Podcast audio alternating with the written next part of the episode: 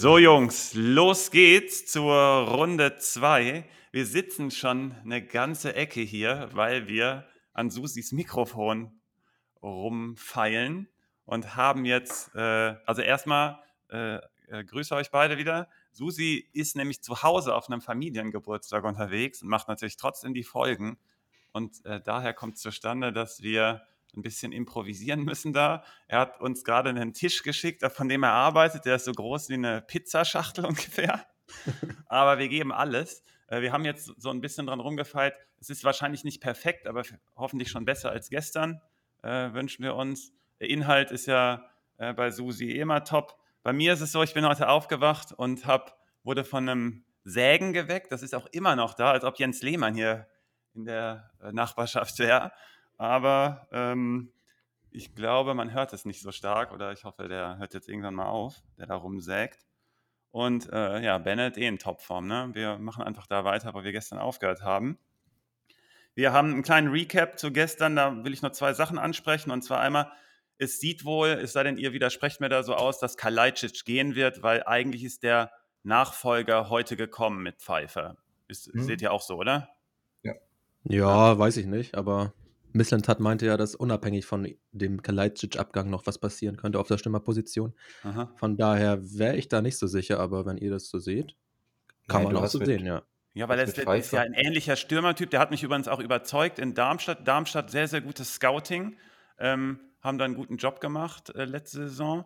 Und ähm, der ist mir schon ins Auge äh, äh, getreten. Und der ist halt schon, sollte ein ähnlicher Typ sein wie Kalajdzic. Und äh, ich, ich vermute es einfach mal. Wenn, wenn du sagst, wir sollen erstmal noch abwarten, ist das für mich auch okay. Mhm. Ja, mal gucken. Ja, also was ja letzte Saison bei Stuttgart auf den vorgeworfen wurde, war, dass sie ohne Plan B zu Kalajdzic in die Saison gegangen sind. Und dann mhm. ist Pfeiffer vielleicht auch erstmal der Plan B, weil auf Dauer wird der ja nicht da bleiben. Ähm, und vielleicht auch dadurch, der kommt ja aus der zweiten Liga. Ähm, muss man ja auch gucken, wie lange der dann braucht, um sich da einzuspielen. Also es wäre auch meiner Sicht nach riskant. Du spielst ohne Kalajdzic fast gegen den Abstieg, dann gibst du ihn ab und dann ersetzt du ihn mit einem Zweitligaspieler. Ich meine, ich bin auch überzeugt von ihm, Aha. also von dem, was ich gesehen habe. Aber das ist wieder riskant, deswegen, ich glaube, es ist auch gut so. Okay, finde ich gut. Würde mich ja retten in diesem Draft, weil ich habe da ja auf Kalajdzic setzen müssen, weil ich musste noch einen Stürmer nehmen und äh, da musste ich halt ein bisschen gambeln und äh, würde mir natürlich persönlich gefallen. Und wir haben es gestern, wie du es gerade auch schon gesagt hast, angesprochen. Kalajdzic ist sehr, sehr entscheidend für den Erfolg von Stuttgart. Und wenn ihr sagt, man geht da mit einem Plan B, also das hat mich jetzt auch wieder überzeugt. Apropos überzeugt, ich habe heute eine Message bekommen von unserem Berlin-Scout Fadi. Der hat geschrieben, er hätte überall Bochum auf 18 getippt vor der Folge. Und jetzt durch Susi sei er richtig verunsichert worden. Also, Susi, du hast einen guten Job gemacht. Äh, du hast uns äh, die Gedankenwelt nochmal eröffnet. Ich habe ja meine Tabelle auch schon vorher gesetzt. Ähm, ich werde nichts mehr dran ändern. Äh, das äh, ist meine eigene Regel, aber durch äh, deine Argumentation gestern bin ich selber auch nochmal äh, in mich gegangen, habe gesagt, ja, das war schon richtig gut, was du da gesagt hast und ich bin mal echt gespannt. Wenigstens habe ich mich abgesichert und habe gesagt, es, ist auch, es gibt auch eine Möglichkeit, dass so eine Art Union Berlin 2 bei Bochum entsteht, aber ähm, du hast auf jeden Fall bei einigen anderen zum Nachdenken angeregt. Das ist super. Äh, heute sind wir dran. Äh, sorry, sag. Ähm, ich glaube aber noch wichtig, also da hatten wir gesagt, Innenverteidigung ist so ein bisschen der Knackpunkt, ob die neuen Spieler da dann auch das auffangen und dann diese Aussage, also wirklich die Innenverteidigung muss halten. Und mir Alles wurde auch gesagt, dass ich einen der Innenverteidiger falsch ausgesprochen habe. Nämlich? Ähm, den äh, neuen, äh, Ordetz. Ordetz. Ähm, das, dafür möchte ich mich zu entschuldigen. Wir hatten letzte Folge gesagt, dass wir uns Mühe geben mit der ähm, Aussprache und die anderen beiden machen auch eine korrekte Aussprache. Susi, wir besprechen diese Woche auf Hoffenheim. Wir genau, besprechen genau, Kader Schabek kommt noch. Schabek kommt noch. Macht dir darüber überhaupt keine Sorgen, ob wir Marschowitsch sagen oder Masovic ist, äh, oder Ordetz oder Ordetz. Das, ist, das sind Feinheiten.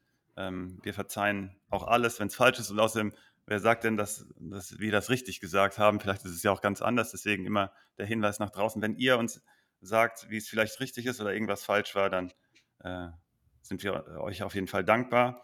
heute sind wir mit dem zweiten Sechserpack unterwegs und das wird schon interessant. Also ich habe ja eben auch schon noch, noch mal von dem Draft gesprochen, den ich da gemacht habe. Ich habe von den ersten sechs Teams von gestern habe ich einen von Stuttgart, beziehungsweise zwei von Stuttgart genommen. Ich habe ja gestern auch schon durchklingen lassen, dass da eventuell in der nächsten, in dieser Saison jetzt was geht im Vergleich zur letzten.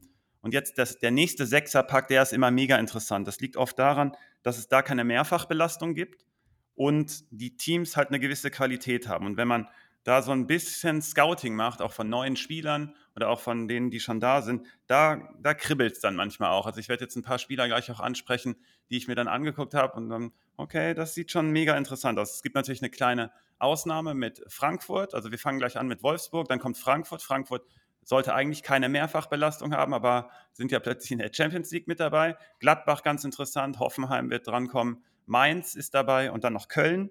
Äh, die sind dann wieder mit einer äh, Doppelbelastung jetzt nur noch. Ne? Sind, sind, die im Pokal raus? Oder? War das so? Waren die im Pokal Das ist raus? richtig, ja. Genau. Das heißt, die haben nur noch äh, eine Doppelbelastung und sind da jetzt ja in dieser. Die sind doch in der neuen Liga da, oder? Die müssen der, noch äh, die Qualifikation spielen. Genau, aber dann werden die in dieser Liga, die Conference League. Genau, richtig. Ja, ja. Okay, nice.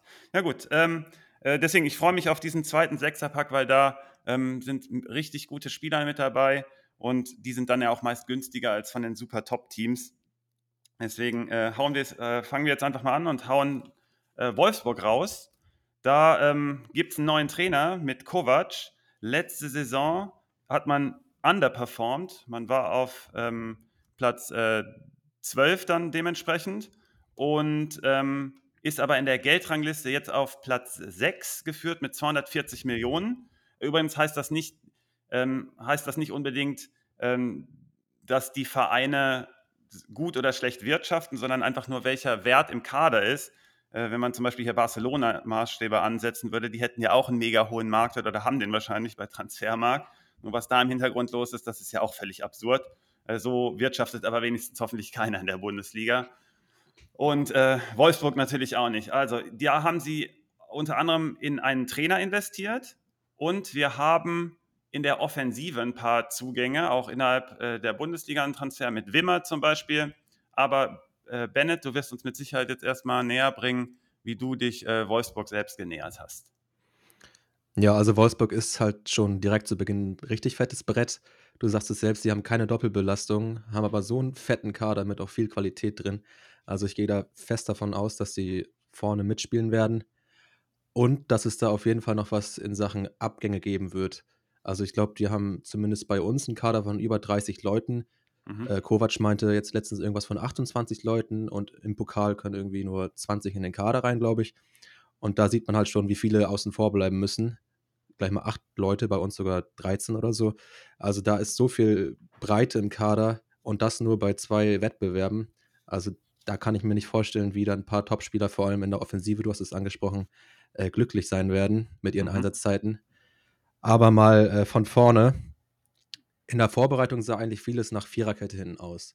Also ich kann mich jetzt nicht unbedingt daran erinnern, dass ich da mal eine Dreierkette gesehen habe. Es wurde viel mit 4-4-2 am Anfang gespielt, mit zwei Außenbahnspielern und zwei vorne drin. Dann teilweise auch 4-2-3-1, also mit einem Zehner hinter der Spitze. Und 4-3-3. Da kommen wir dann auch zu Wimmer, der dann öfter mal auf dieser Achterposition gespielt hat oder auch auf der 6.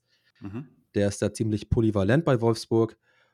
Und jetzt haben wir beim DFB-Pokal aber auch gesehen, dass sie mit Dreierkette hinten agieren. Das war so ein 3-4-3 mit Mamouche als linker Schienenspieler und Van de Ven als linken IV. Eigentlich ist Van de Ven ja aus meiner Sicht eher der IV-Backup hinter Borneau und Lacroix, die mhm. da in der Innenverteidigung gesetzt sein sollten. Baku hat jetzt im Pokal nicht so stark gespielt, sollte aber auch gesetzt sein, weil Mbabu ist ja weg und Fischer ist eigentlich noch keine richtige Konkurrenz. Und dann geht es halt um diese. Ne? Genau, Neuzugang genau. aus Nürnberg. Korrekt. Da geht es jetzt halt um diese linke Position. Wenn es eher eine Dreierkette ist, dann wird da auf Van de Ven zurückgegriffen. Aber wir sehen aktuell diesen Franjic, auch Neuzugang, der aber auch im zentral-defensiven Mittelfeld spielen kann, vorne in der Viererkette. Also da hängt es ein bisschen ab von Dreier- oder Viererkette. Plus, dann gibt es ja noch zwei andere Kollegen. Otavio, der zurück aus der Verletzung ist. Kann ich mir gut vorstellen, dass er in den nächsten Wochen auch ein paar Einsatzzeiten bekommt. Mhm. Im Pokal hat er jetzt nicht im Kader gestanden, weil er angeschlagen war. Und Roussillon hat eigentlich keine Perspektive mehr, der sollte abgegeben werden. Und dann hängt halt auch davor viel davon ab, wie der Trainer spielen möchte. Mit Swanberg haben wir einen Schlagerersatz gefunden, der eigentlich gesetzt sein sollte. Daneben Arnold. Ich da kann, ich, kann ich ganz kurz da einhaken. Ich habe diesen Swanberg ja, habe ich mir angeguckt. Der regt zum Träumen an, so einen Spieler, wirklich. Also wenn man sich den anguckt, wir hatten, wie gesagt, ja gestern die Spieler, wo man vielleicht so einen Budget-Player dabei hat, aber der kann schon kicken. Also was der auch für Bewegungen macht, wie der sich aus äh, brenzlichen Situationen befreien kann, der, der, ist direkt nach vorne gerichtet. Also das ist wirklich ein richtig guter Schlagersatz. Also da macht man äh, keinen Fehler, wenn man mal auf neue Spieler setzt und nicht genau weiß, aber wenn man schon sich die Bewegungen da anguckt, der kann richtig kicken. Das wollte ich nur unbedingt schon mal sagen. Ja, ich glaube, dass wir beide zusammen noch nicht gesehen haben, weil Arnold jetzt im Pokal angeschlagen ja. war. Und bei der, bei der Generalprobe war, glaube ich, Wimmer auf der 6 und Swanberg nur Einwechslung. Aber normalerweise, das haben wir ja auch in unserer Top 11 abgebildet, sind beide da gesetzt. Da kommt eigentlich keiner vorbei. Und dann ist halt die riesengroße Frage, wie will der Trainer davor aufstellen? Da gibt es ja. natürlich Stimmen in der Community, die sagen, wo, warum ist Wind nicht in der Startelf, warum ist Waldschmidt nicht in der Startelf? Waldschmidt zieht eigentlich auch richtig durch auf der rechten Außenbahn, wo ja eigentlich auch Wimmer in Bielefeld gespielt hat. Und Wimmer war in der Vorbereitung eher zurückgezogen, Achter, Achter auch mal Sechser, aber mhm. auch vorne. Also Wimmer auf jeden Fall ein heißer Kandidat, der auch in der Zentrale stark überzeugt hat. Deswegen kann ich mir auch durchaus vorstellen, dass Waldschmidt auf der rechten Außenbahn zu seinen Einsatzzeiten kommt und Wimmer auch mal auf die 10 geht vor Swanberg und Arnold mhm. und links Mamouche die Position übernimmt. Da steht ja auch noch so ein bisschen Wechsel im Raum, aber der Trainer möchte ihn gerne behalten und der zeigt auch gute Leistung, ob jetzt im Pokal linke Schiene oder links vorne in der Viererkette kann ich mir gut vorstellen, dass Mamouche da eine große Rolle spielen wird bei Wolfsburg. Ein Matcher ist eigentlich im Sturm gesetzt, könnte aber auch auf die linke Außenbahn auch äh, ausweichen, wie im DFB-Pokal jetzt, und Wind vorne rein. Ist die große Frage, was mit Kruse passiert. Der wird ja auch nicht jünger und hm. ist, glaube ich, schon über seinem Zenit. Also ich schätze mal, dass man in der Saison jetzt eventuell mit jüngeren, hungrigeren Spielern da was versuchen will. Dann haben wir auch sogar noch Brekalo, wo ich mir eigentlich nicht vorstellen kann, dass der bleibt. Der ist zwar auch eine Top-Personalie bei Wolfsburg, aber bei der ganzen Konkurrenz gehe ich da irgendwie von einem, äh, von einem Abgang aus. aus. Hat im Pokal aber gespielt am Ende dann, ne? Mhm, der sein? wurde eingewechselt genau. für Waldschmidt, meine ich. Ja. Auf jeden Fall, da ist sehr viel Bewegung vorne drin. Man kann jetzt noch gar nicht sagen, wer am Ende die Top 11 sein wird äh, oder wer am ersten Spieltag auch in der Startelf stehen wird. Da werden wir uns nochmal selbst ein bisschen überraschen lassen. Genau, kannst du was, weil wir haben ja noch einen Neuzugang, der, glaube ich, der teuerste auch war mit 10 Millionen, Kaminski nämlich, den hast du jetzt nämlich noch gar nicht erwähnt. Das ist nämlich dann schon der siebte Spieler da vorne drin für quasi drei, dreieinhalb, vier Positionen. Richtig, der kommt auch noch dazu. Also hast ja. ein junges Talent, für das du viel Geld ausgegeben hast, was auch längerfristig auf jeden Fall ein Startelf-Kandidat sein sollte. Hm. Ist die Frage, ob das in dieser Saison schon der Fall sein wird, dass er zur Stammelf gehört, weil wenn da keiner abge abgegeben wird, dann auf jeden Fall nicht. Das schätze ich mal ein, weil da halt echt viel Personal ist. Aber mittelfristig, langfristig plant man schon mit dem. Also den wird man ja jetzt auch nicht wieder ausleihen. Mhm. Von daher, da hast du echt mega viel Personal für die Offensive. Mittelfeld, zentral, defensiv und Abwehr sollte grob stehen. Ja. Wer mir in der Vorbereitung auch gut gefallen hat, auch wenn er jetzt wahrscheinlich durch die große Konkurrenz eher weniger zu Einsatzzeiten kommen wird, höchstens mal ein paar Einwechsler als Paredes. Der hatte ziemlich viele geile Aktionen. Der kann außen spielen, kann im Zentrum spielen. Das ist auf jeden Fall auch ein Mann für die Zukunft. Und dann haben wir hier wir noch haben ein paar. Franks, ne? Haben wir auch noch rumlaufen. Ja, da gehe ich jetzt aber drauf ein, auf die Verlierer der äh, ah, Vorbereitung. Okay. Da haben wir natürlich zum einen Pongracic, der keine Rolle mehr spielt bei Wolfsburg.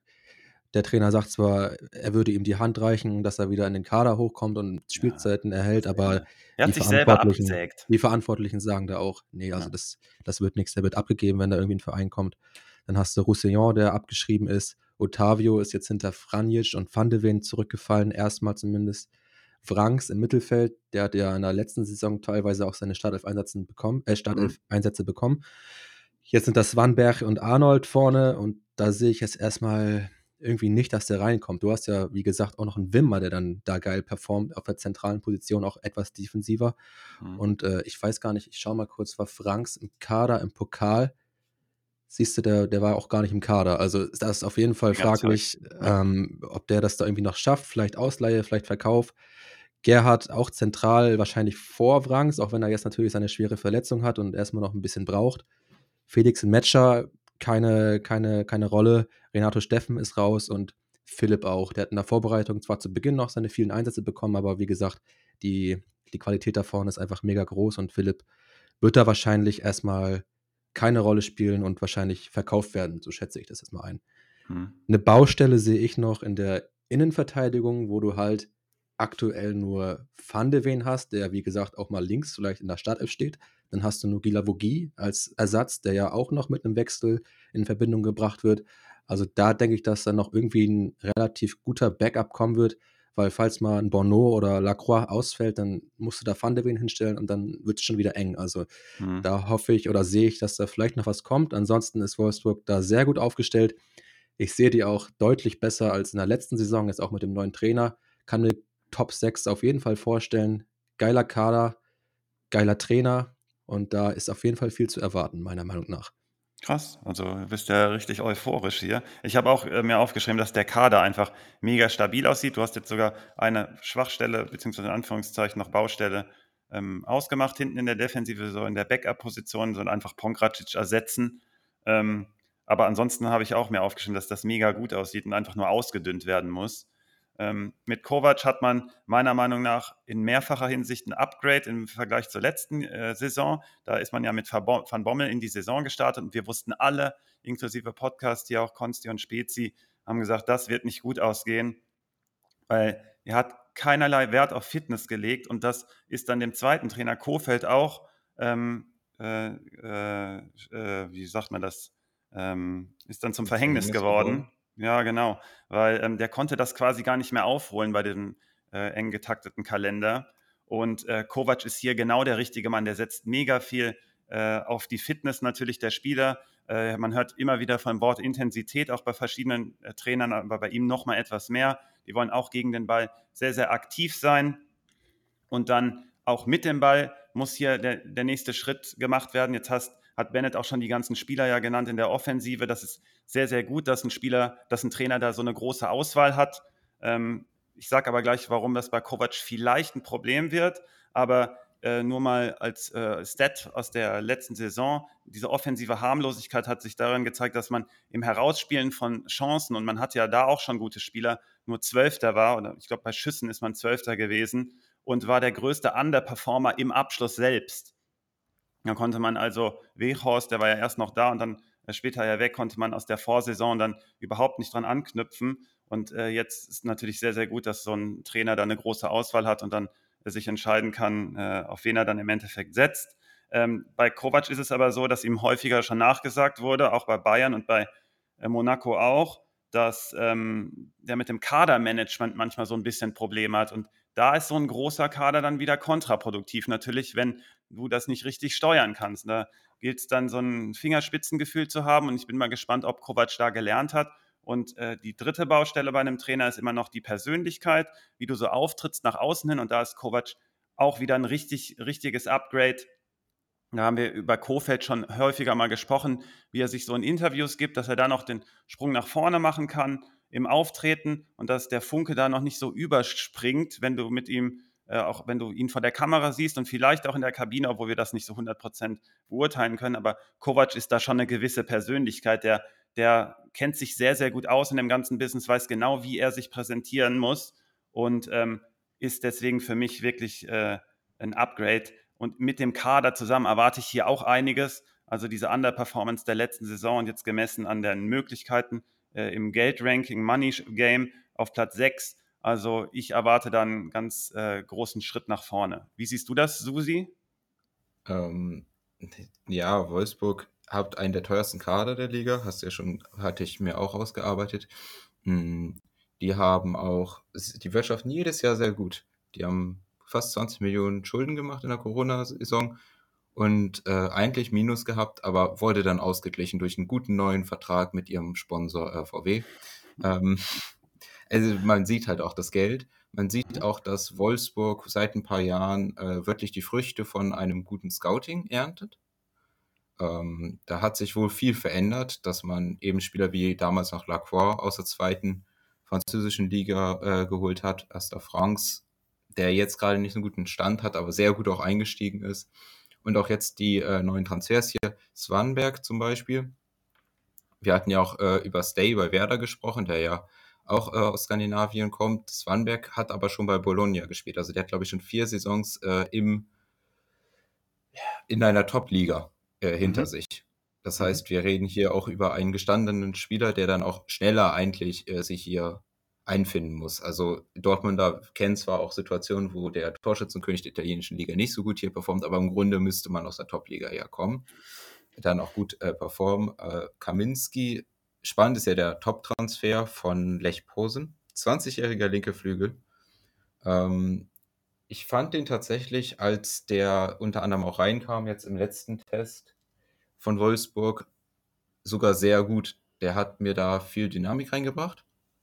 Aber vielleicht springe ich gerade zu viel. Ähm, genau, vor allem die auf der Eingangsseite halt Schlager, das tut weh. Der ähm, fehlt jetzt, äh, aber der hatte, ich hatte eine Frage neulich, wie gut Swanberg den ersetzen kann und anscheinend dann ist Ich habe so, keine ähm, Sorgen. Also ich habe mir das angeguckt, auch im Pokal hat er, also welcher Spieler ist mir am ehesten aufgefallen? Er. Der, ähm, es war auch nötig, weil Arnold, wie Bennett auch gesagt hat, gefehlt hat. Und ich bin auch gespannt, weil Arnold und Swanberg haben so, haben so ähn, also die haben ähnliche Spielansätze. Da wird auch auf Kontrolle Wert gelegt dann auch aber es waren vielleicht ein bisschen, bisschen dynamischer noch und deswegen passt das für die Schlagerposition sehr, sehr gut. Und äh, Kovac legt auch Wert auf, äh, auf Kompaktheit und dann schnelles Umschalten und dafür ist er genau der richtige Mann. Also da brauchst du dir meiner Meinung nach gar keine Sorgen machen, dass die Schlagerlücke nicht gefüllt werden kann. Weil wenn du schon sagst, äh, umschalten, weil das ist etwas, was mir bei Wolfsburg aufgefallen ist, die, was mir gefehlt hat. Mhm. Ähm, Probleme äh, auch aufkamen.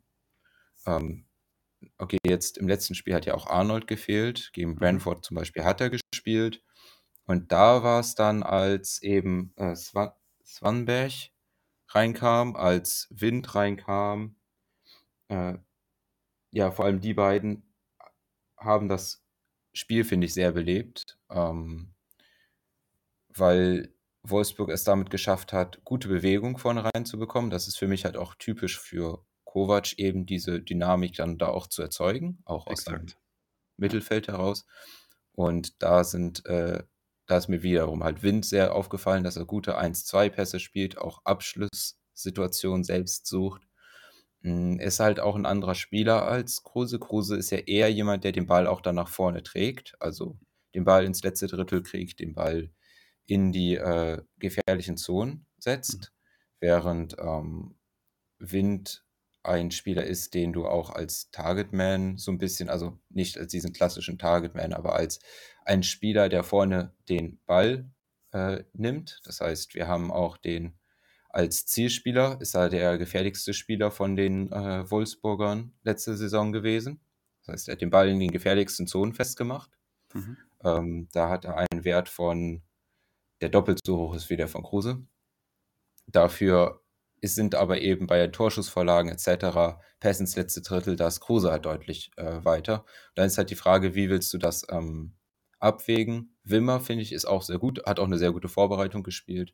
Ähm, Mamouche hat auch gut gespielt in der Vorbereitung etc. Ich habe mich halt jetzt Wimmer ein bisschen mehr überzeugt, deswegen bin ich bei dem sicherer. Ähm, Matcher für mich auch ein absoluter Top-Stürmer diese Saison. Ist die Frage, wie man die große Windsituation löst. Wie seht ihr das? Ob man dann da eher den Ball ins letzte Drittel durch Kruse bekommen will oder im letzten Drittel damit was machen mit Wind? Ich glaube, das ist so ein bisschen das Trade-off. Und Kaminski hat für mich sehr gute Ansätze gezeigt. Also, der kostet jetzt, glaube ich, bei Kickbase 10 Millionen. Das, oder ich weiß nicht, was. Ich glaube, der kostet nur 3 Millionen bei Kickbase. Das ist fast, wo man was riskieren könnte, aber dafür habe ich viel zu wenig von ihm gesehen und kommt aus einer äh, kleinen Liga. Aber mir gefiel diese Dynamik, den Weg nach vorne. Das hat mir sehr gut gefallen. Ich gehe aber auch mit, dass ich Wolfsburg stärker als letzte Saison sehe. Mal gucken, wo die dann da hinkommen ohne äh, Doppelbelastung. Okay, also deine Frage ähm, kann ja auch dahingehend sein, dass man je nach Gegner auf Kruse setzt und dann auf Wind. Äh, typisch für Kovac wäre eher mit jemandem wie Wind zu arbeiten, aus den Gründen, die du gerade schon gesagt hast, weil das dann alles etwas geradliniger ist. Bei Kruse ist dann mehr Ballverteilung auch angesagt. Aber je nachdem, welche Dominanz man auch hat, gegen welchen Gegner, ist natürlich Kruse Gold wert durch die Steckpässe etc. Äh, hast du ja gerade auch schon angesprochen. Ähm, was bei so einem Kader natürlich immer mitschwingt, ist dann hier so ein bisschen wichtiger mit der WM. Da kommt dann schon so eine Mehrfachbelastung hinzu. Wind ist ein Kandidat, natürlich ein Matcher für äh, Deutschland. Dann Castells ist natürlich jetzt nicht so wichtig. Kaminski ist dann auch jemand, der äh, vielleicht eine Rolle spielt erst im Verlaufe der Saison. Erst später Borneau finde ich jetzt auch ähm, unproblematisch als Innenverteidiger. Äh, auch gerade weil Borneau wahrscheinlich, ich bin jetzt nicht ganz sicher, ob er zum Stamm in Belgien gehört, weil die haben ja schon eine richtig große Auswahl da. Und dann Arnold, natürlich großes Fragezeichen, da scheiden sich ja immer die Geister. Und auch Baku ist ein Kandidat. Also im Endeffekt ist es gar nicht so schlimm, obwohl hier äh, die Namen jetzt im Vergleich zu gestern auch ein bisschen äh, namenhafter werden tatsächlich. Ähm, wo investieren wir denn hier in dem Kader, also als Manager? Äh, äh Susi, du sagst, äh, du guckst so, ein, also was ich so rausgehört habe, du guckst so ein bisschen mehr an die Offensive anscheinend und Wimmer scheint da ein guter Bett für dich zu sein und ein Matcher auch. Ähm, ich bin eher bei so Kovac-Fußball als so ein bisschen im Zentrum orientiert. Ich bin eher etwas weiter hinten. Also so ein Swanberg kann ich mir schon richtig gut vorstellen. Ähm, habe ich jetzt verpasst. Ich habe heute dann in der einen Liga geguckt, weil ich habe dann gestern noch mal so ein bisschen mehr Scouting über den gemacht und dann dachte ich, kacke, den habe ich aber verpasst jetzt. Ähm, ich habe Borneau schon die ganze Zeit auf der Liste gehabt. Bei Lacroix, also ich glaube, man macht auch bei Lacroix nichts falsch. Aber der hat mir letzte Saison halt gezeigt, dass er ein richtiges Down-Year hatte im Vergleich zu dem Jahr davor. Und jetzt kommt so ein bisschen drauf an. Und jetzt ist er schon wieder leicht angeschlagen, auch in die Saison gestartet, war aber dann im Pokal dabei, aber dann auch früh raus. Bennett, hast du da irgendwelche Hintergründe oder ist er einfach rausgegangen, wir sollen uns erstmal nichts dabei denken? Äh, weißt du zufällig was? Nee, der wird auf jeden Fall seinen Platz sicher haben. Der war, wie du gesagt hast, angeschlagen in der Vorbereitung. Da ging man teilweise auch nicht davon aus, dass er am ersten Spieltag spielt. Genau. Also der ist jetzt einfach ein bisschen früher schon reingeworfen worden als ursprünglich gedacht und das war dann okay, einfach eine, eine Vorsichtsmaßnahme. Okay, sehr gut. Also wie gesagt, da macht man meiner Meinung nach langfristig nichts falsch, aber ich glaube, mit Borneau hast du ein bisschen weniger Risiko und ähnlichen Output im Endeffekt. Und der wird auch eine tragende Rolle einfach haben. Man hat ja Brooks auch nicht äh, umsonst abgeben und Van der Feen ist für mich erstmal ein klarer Backup oder halt eher auf der Linksverteidigerposition oder sogar alle drei zusammen kann ja auch sein. Aber Borneau sollte seinen Platz sicher haben und Kovac legt auch Wert, wie gesagt, auf Kompaktheit und das sollte sich dann nach hinten auch durchschlagen. Ähm, was die, äh, den Saisonstart anbelangt, habe ich mir angeguckt, da trifft man auf Werder, dann kommt natürlich Bayern auswärts, Schalke, RB und Köln. Äh, ich habe mir mal hier notiert, dass das vier bis neun Punkte werden können. Ähm, so eine Art Trap-Game zwischen Bayern und RB ist natürlich dann Schalke immer. Ich glaube aber, Kovac ist ein Mann, der den vollen Fokus auf solche Partien legt und dann nichts schleifen lässt im Vergleich zu den Trainern vielleicht davor. Da kann ich mir schon vorstellen, dass das dann doch kein Trap-Game wird. Die, die ich mir eingekreist habe, waren dann aber Spieltag 1 und Spieltag 5 mit Werder und Köln, weil ich mir im äh, ersten Spiel einfach angucken will, wie man im letzten Drittel das angehen wird, ob man halt eher aus diesem Kovac-Ball kommt und dann so ein bisschen vertikaler nach vorne spielt oder ob man eher auf einen Kruse setzt und dann ein bisschen mehr Dominanz äh, kreiert. Da bin ich mal gespannt, inwieweit Kovac dann mit seiner Spielanlage auch flexibel auf Gegner reagiert. Und dann gegen Köln wird es auch mega interessant, weil die geben so viel Raum und das müsste Kovac so in die Karten spielen mit seinem Ansatz und mit dem Spielermaterial, das er jetzt hier vorfindet. Ähm, da äh, bin ich frohen Mutes aus Wolfsburg-Sicht, dass das äh, was wird. Wenn ähm, ihr nicht sagt. Jetzt, ja, sorry. Ich würde würd sagen, ähm, also erstens, Wind ist viel zu teuer dafür, dass wir nicht sicher sind, ob er spielt. Genau. Deswegen würde ich nicht sagen, investiert nicht in Wind. Wenn er in der zweiten Runde vielleicht auf Markt gespielt wird, dann vielleicht. Aber vorsichtig, vorsichtig. Ich würde dir aber, ich glaube, Lacroix kriegst du, der, wenn man zum, die Saisons, der, die letzten Saisons anguckt, da hat man nur einen äh, 20-Punkte-Schnitt unter Lacroix gehabt, letzte Saison. Und Lacroix Saison davor liegt bei nochmal 20 über seiner Saison. Das heißt, eigentlich müsste man erwarten, dass Lacroix sich diese Saison mit einem stabileren Team um 10 verbessert. Und dann, sagen wir mal, Bono verbessert sich auch, aber dann bleibt dieser Abstand und im Marktwert. Bei Kickbase sind es 5 Millionen. Dann würde ich eher die 5 Millionen mehr für Lacroix äh, zahlen. Ich glaube, das ist, äh, ich gebe dir recht, dass Bono der bessere Pick, äh, ein guter Pick ist. Aber ich glaube, äh, du machst mit diesen weiteren 5 Millionen investiert. Ich glaube, das lohnt sich. Ich glaube, dann kriegst du einen Elite-Innenverteidiger. Mhm. Ähm, ich bin einer der ganz großen Lacroix-Fans. Äh, deswegen höre ich das sehr, sehr gern. Ich habe halt dieses Down hier letztes Jahr gesehen und Ähm, jetzt ist er schon wieder leicht angeschlagen gewesen. Da habe ich immer Bauchschmerzen bei angeschlagenen Spielern zum Saisonstart. Ähm, kann deiner Logik aber folgen. Also das Potenzial, was Lacroix hat, ist höher als das von Borneau. Und dann, wenn du sagst, das ist dir 5 Millionen wert, kann ich das total nachvollziehen. Ähm, jetzt zum nächsten Team. Und da geht es fast schon Hype-Modus von mir. Da kommt nämlich jetzt Frankfurt. Hat aber auch seine Tücken, weil äh, Frankfurt spielt in der Champions League. Und jetzt wird es nämlich interessant. Ähm, ich habe mir gestern auch im Pokal ein paar Minuten angeguckt und ähm, Spezi, auch Grüße von ihm nochmal an euch alle, hat dann schon geschrieben, Götze ist back und ähm, habe mir dann so zwei, drei Spielzüge angesehen, dass wenn der links zusammen mit Kostic spielt, da kriege ich fast hier Gänsehaut schon. Alter, das sieht so gut aus. Dieser Touch von Götze ist so geisteskrank. Und wenn du dann, was er nicht so hat, diese fehlende Athletik so ein bisschen, kompensierst durch so eine Maschine wie Kostic. Und ich persönlich hoffe für die Bundesliga, und für die ganzen Frankfurt-Fans, die auch auf die Champions League so heiß sind, ähm, dass Kostic bleibt. Wenn die beiden zusammen da ihre Spielzüge machen und dann kommen dazu noch weitere Spieler, also dieser Positionskampf in der Offensive, das ist geisteskrank. Also hier sind die jetzt zum ersten Mal bei einem Team unterwegs, wo richtig was gehen kann.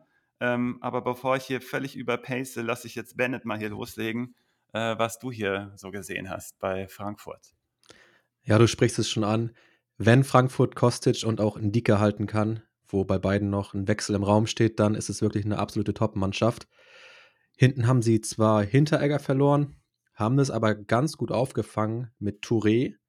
Zwar hat Frankfurt ja noch zwei andere Innenverteidiger geholt, Smolcic und Ongene, aber die sind beide noch nicht ganz angekommen. Also die Dreierkette hinten steht erstmal. Sollte Indika noch wechseln, dann ist auf jeden Fall Smolcic der Mann mit seinem linken Fuß.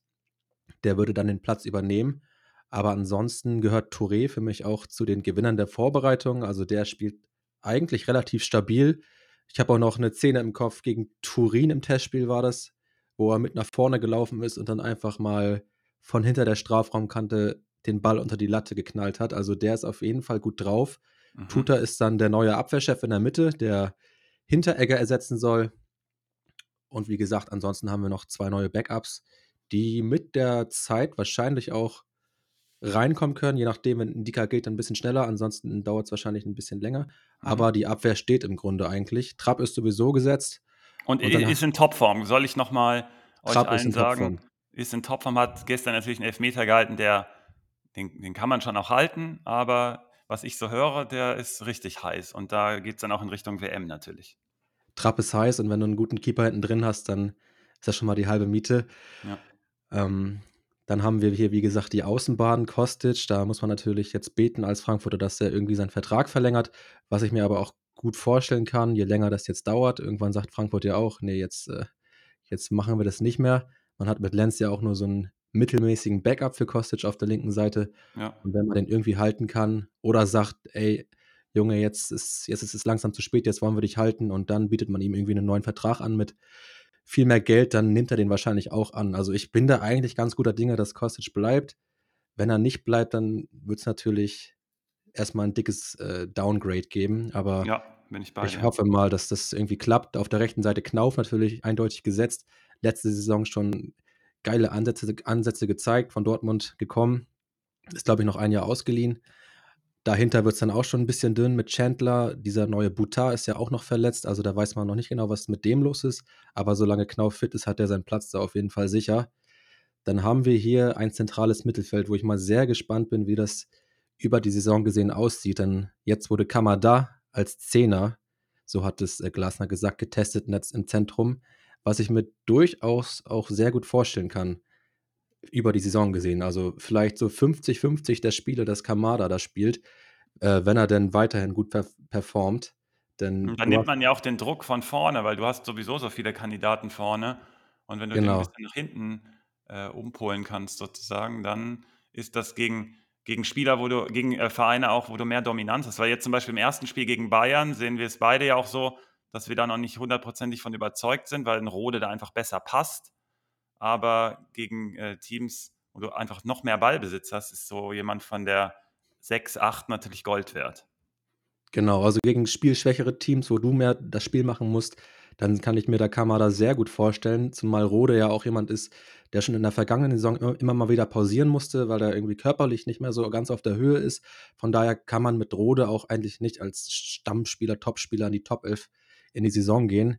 Deswegen haben wir da auch aktuell ja noch Jakic hinter, der so ein bisschen, ja, der Herausforderer ist, ein bisschen äh, im mhm. Hintergrund ist, der da auch aufs, mit Sicherheit auf seine Einsätze kommen wird, weil du hast es ja auch gesagt, äh, drei Wettbewerbe, Wettbewerbe bei Frankfurt, da wird auf jeden Fall einiges rotiert.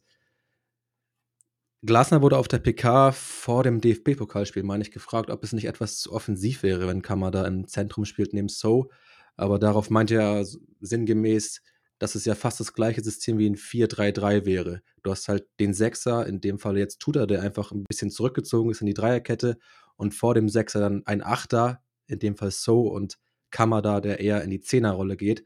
Also so offensiv sieht er das gar nicht. Also es ist auf jeden Fall, denke ich, eine sehr gute Option für die Zukunft.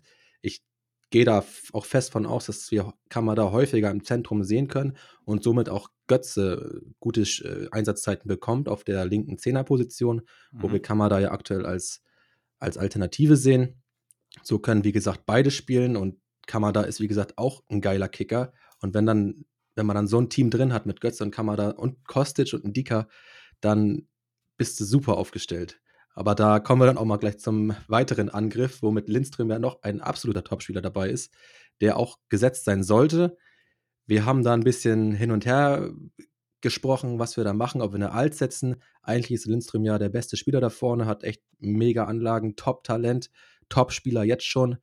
Aber wir wissen auch, die spielen auf drei Wettbewerben, in drei Wettbewerben. Und da wird es auf jeden Fall Rotation geben. Also diese Alternative mit Moani soll eigentlich nur darauf hindeuten, dass Lindström auf jeden Fall auch ein paar Spiele verpassen wird aufgrund Rotation. Mhm. Aber hier nochmal gesagt, Lindström ist echt ein absoluter Topspieler und sollte auch schätzungsweise die meisten Spiele machen. Das soll aber gar nicht die Leistung von Kolomuani schmälern, der neu gekommen ist, auch für viel Geld und in der Vorbereitung auch schon richtig Gas gegeben hat. Also der wird auf jeden Fall auch auf seine Einsatzzeiten kommen. Mhm. Vorzugsweise eher dieser, dieser rechte Zehner, kann aber auch linker Zehner spielen und ist eigentlich auch Stürmer. Also der kann eigentlich alles spielen, wobei alleinige Sturm, äh, Sturm, Sturmspitze gehe ich wahrscheinlich nicht davon aus. Eventuell ein Doppelsturm, das kann es ja auch geben unter Glasner mit einem Zehner, zwei vorne drin. Aber an Lindström und Götze ist aktuell wohl eher kein Vorbeikommen für, äh, für Muani, auch wenn er natürlich ein absolutes Top-Talent ist mhm. und auf jeden Fall seine Einsätze bekommen wird. Und dann haben wir vorne drin auch ein super Duo mit Boré und Alario. Also Frankfurt ist echt aktuell zumindest richtig gut aufgestellt, vor allem im Sturm ist da viel, viel Krass, Spielermaterial. Ja. Also die sind so variabel. Mhm. Gerade du, du, hast äh, jetzt Alario äh, Boré, da kann ich kurz einhalten. Also wenn du, wenn du jemanden mit mehr Pressing-Qualität brauchst, nimmst du Boré und kannst dann da ähm, sozusagen richtig gegenhalten. Und ähm, der hat gestern auch so zwei, drei Ablagen gemacht, richtig schlau. Und wenn du aber einen Strafraumstürmer brauchst, eher mit dem Riecher vorne drin, und Alario hat er gestern doch auch getroffen, ne? Am Ende. Ähm, ja. Auch, auch äh, dann der richtige Mann dafür die bestimmten Spiele. Und deswegen kann ich das nur unterstreichen. Da wird so brutal rotiert und die Möglichkeit, die Möglichkeiten, die Glasner hat, das ist echt krass. Also ähm, da, äh, da bin ich, also warum ich hier jetzt einhake, ist folgendes. Wir hatten letztes Jahr beobachtet, dass bei Glasner diese kompakte Defensive erstmal im Vordergrund stand. Die wollten sich Stück für Stück alles erarbeiten. Äh, Susi hatte auch mal so einen längeren Artikel ja geschrieben innerhalb der Dauerkarte. War sehr, sehr interessant und äh, wie sich so Frankfurt entwickeln wird, weil wirklich immer erst kompakte Defensive und dann erstmal noch abwarten, was da vorne passiert. Und jetzt hat er, hat er die Spieler dazu, wirklich auf den Gegner passend aufzustellen. Und das kann für alle Gegner richtig gefährlich werden. Ähm, wir sind ähm, bei, äh, in der letzten Saison 13. bei den Expected Goals gewesen in Frankfurt. Und äh, das ist dann natürlich zu wenig. Und deswegen hat man da nach vorne investiert natürlich. Der Schlüssel ist für mich in dieser Saison aber trotzdem erstmal die Mehrfachbelastung. Und zwar erstmal nur für den Kopf. Weil bei Frankfurt war es so, dass man in der Rückrunde in der letzten Saison, weil es da ja auch um nichts mehr ging dann im Endeffekt, ist man, glaube ich, 15. gewesen am Ende. Und das ist eigentlich immer ein schlechter Indikator. Aber bei Frankfurt äh, schwingt halt immer dieser Europa-Hype mit. Und der wird ja noch irrer werden jetzt in der Champions League. Die ganzen Fans, also ich kenne mich da so ein bisschen aus, die sind so heiß da auf diese ganze Saison. Und ähm, Glasner sagt natürlich, äh, Bundesliga hat absolute Priorität, man, aber man will ja trotzdem in der Champions League auch weiterkommen. Und die Fans mit dieser Abendatmosphäre, ich glaube, das springt dann halt auch auf die Spieler über. Und dann ist es bei Frankfurt häufig so, dass man nach Top-Partien so in so ein kleines Loch halt fällt. Und da gilt es dann gegenzusteuern. Deswegen ist das für mich der Schlüssel zum Erfolg für Frankfurt, weil, Bennett, du hast ja auch schon gerade gesagt, der Kader, wenn man sich den so anguckt, das ist top. Also wenn Kostic bleibt, da kann man richtig mithalten. Du kannst wirklich nach vorne äh, auch jetzt ähm, deine Stärken ausspielen im Vergleich zur letzten Saison. Das heißt, ich erwarte eigentlich einen richtig großen Sprung nach vorne von Platz 11. Aber diese Champions League, so dumm sich das anhört, ist halt, ist halt wirklich gefährlich im Endeffekt. Und ähm, wir sind ähm, jetzt mal bei Susi. Äh, hörst du uns, Susi? Bist du wieder an Bord? Also zum Hintergrund, Susi ist gerade ein, zwei Mal kurz rausgedroppt hier.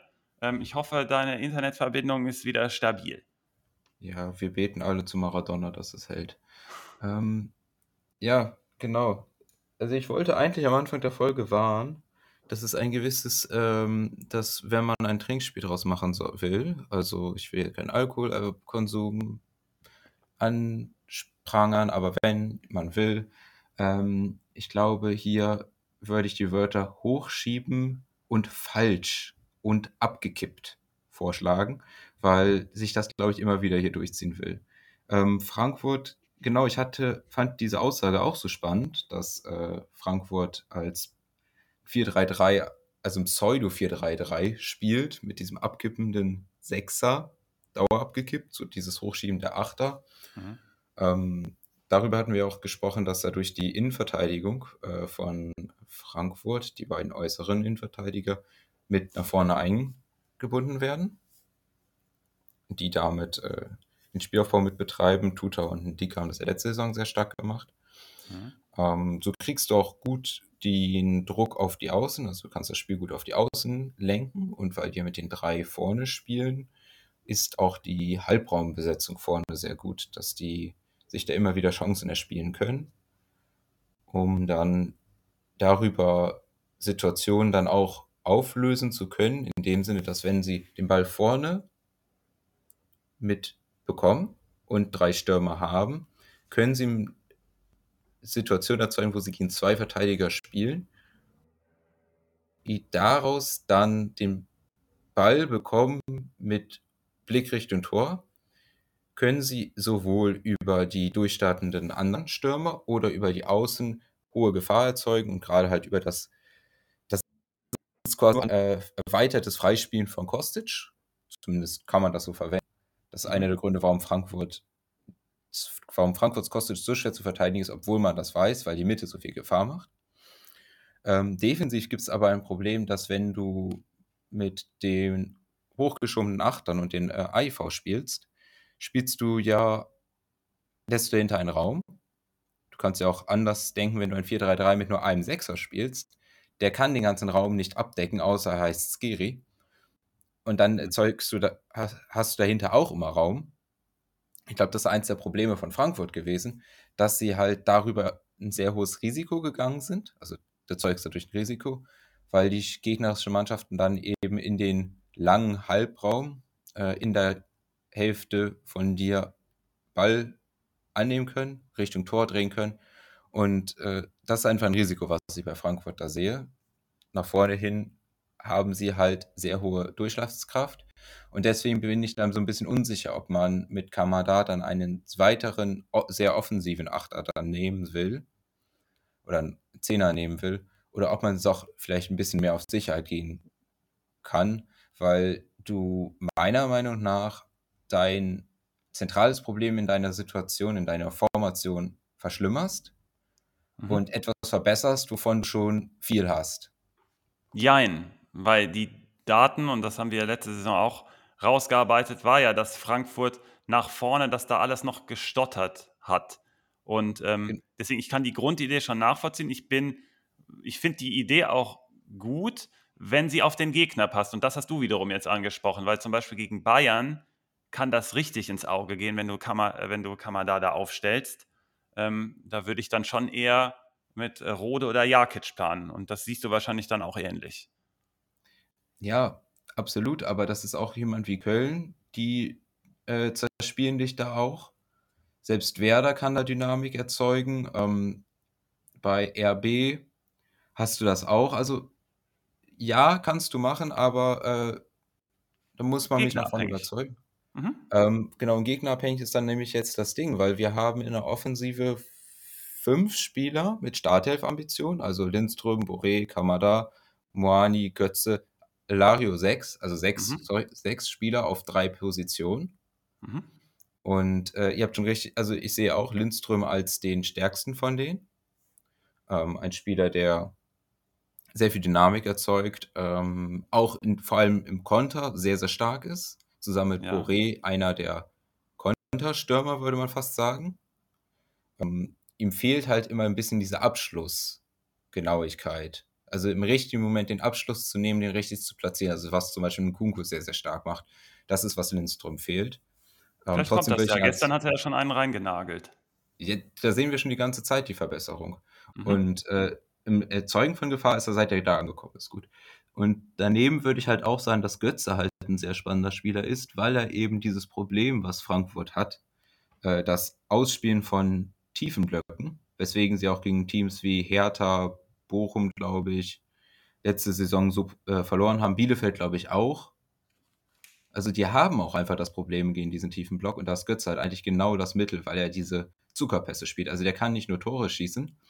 Ähm, nee, nee, nee, der hat diesen Touch, der hat, und ich glaube sogar, der gerät gegen alle wichtig, weil der, das, was letzte Saison gefehlt hat für mich, war dieser Verbindungsspieler nach vorne. Wir haben herausgearbeitet, ganz klar, dass, dass es da zu unkoordiniert war, dass da jemand gefehlt hat, der das in die Hand nimmt. Weil kann man da, ähm, ich glaube, das ist jetzt auch wirklich eine gute Entwicklung für ihn selber, wenn der von hinten ein bisschen weiter kommt, weil da vorne hat er nicht, häufig oft nicht die besten Entscheidungen getroffen. Aber Götz ist genau dieser Verbindungsspieler, ich glaube, der sogar in allen Partien gefehlt hat. Nicht, also für, die, äh, äh, äh, aus, für das Ausspielen gegen diese tiefen Blöcke noch wichtiger, aber ich glaube sogar gegen, gegen Top-Teams ist so jemand wichtig, weil der hat so ein gutes Auge und so einen guten Touch, dass, also du hast jetzt von Lindström gesprochen als besten Spieler, da da stimme ich dir komplett zu. Ich glaube aber wichtiger für dieses Frankfurt-Konstrukt um Glasner ist aber sogar noch Götze.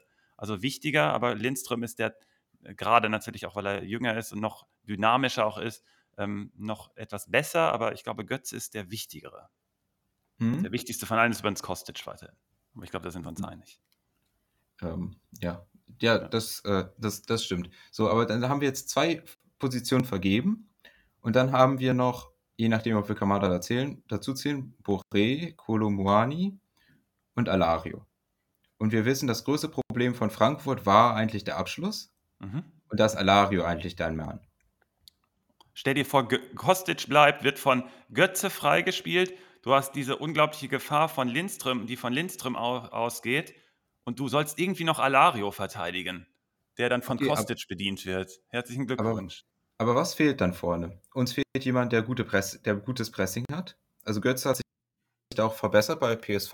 Mhm. Du hast deutliches, äh, du hast äh, Alario keinen besonders überragenden Pressingspieler. Mit Lindstrom hast du da auch Probleme. Gerade wenn du äh, so offensiv spielst, musst du früh den Druck setzen, weil du sonst umspielt werden kannst. Also musst du, willst du eigentlich deinen besten äh, Pressingspieler haben und das ist Boré.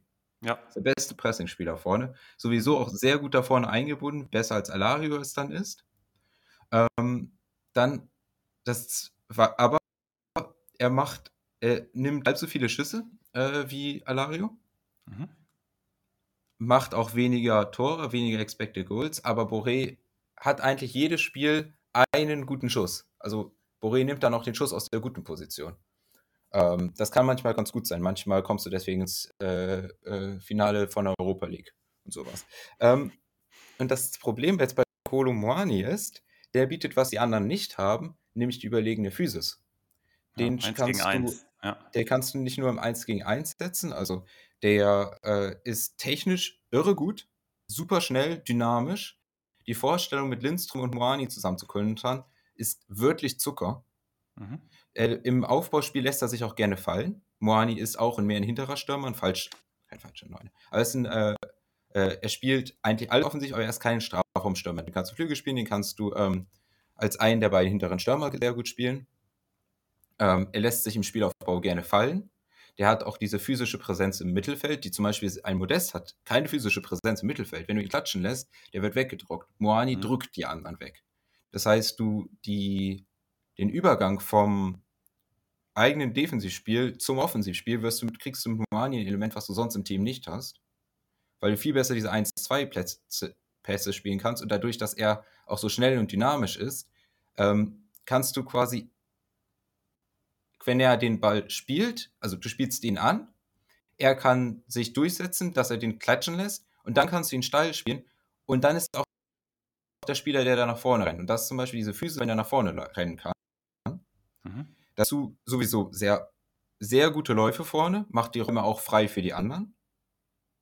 Sein einziges Problem ist, dass er nicht so gut in der Chancenverwertung ist. Tatsächlich, wenn man sich das anguckt, also Koale Muani hat Goals hat alle drei Spiele ungefähr ein Tor geschossen letzte Saison. Ähm, schießt auch nicht so oft aufs Tor tatsächlich. Ähm, Im Vergleich zu den äh, anderen Spielern. Also Moani schießt ungefähr 0,8 Mal aufs Tor. Also nicht alle Schüsse, sondern Schüsse aufs Tor pro Spiel. Ähm, da ist Boré sogar drüber. Ähm, Moani ist sowieso, wenn man sich so seine Statistiken anguckt, also jetzt die Hard Stats im Sinne von Schüsse, Chancenkreierung etc., die jetzt nicht so gesäubert sind, sehr ähnlich zu äh, Bundesligaspielern Asano, Unisivo und Boré im Verhalten. Und da hat man jetzt wieder das Problem, du hast mit Moani wieder einen Spieler, der, den du offensiv sehr gut verwenden kannst, aber der keine Tore schießt. Und für mich jetzt aus so einer Kickbase-Perspektive bin ich mir super unsicher, wie ich mit Frankfurt umgehen soll, weil wir hier fünf naja. Spieler haben. Du hast es dir eigentlich schon selbst beantwortet. Wenn du auf die Stürmer jetzt, du gehst jetzt ja. gerade auf diese drei Stürmer zum Beispiel. Auf die drei Stürmerpositionen. Genau, und dann gehe ich mit der Upside von Alario.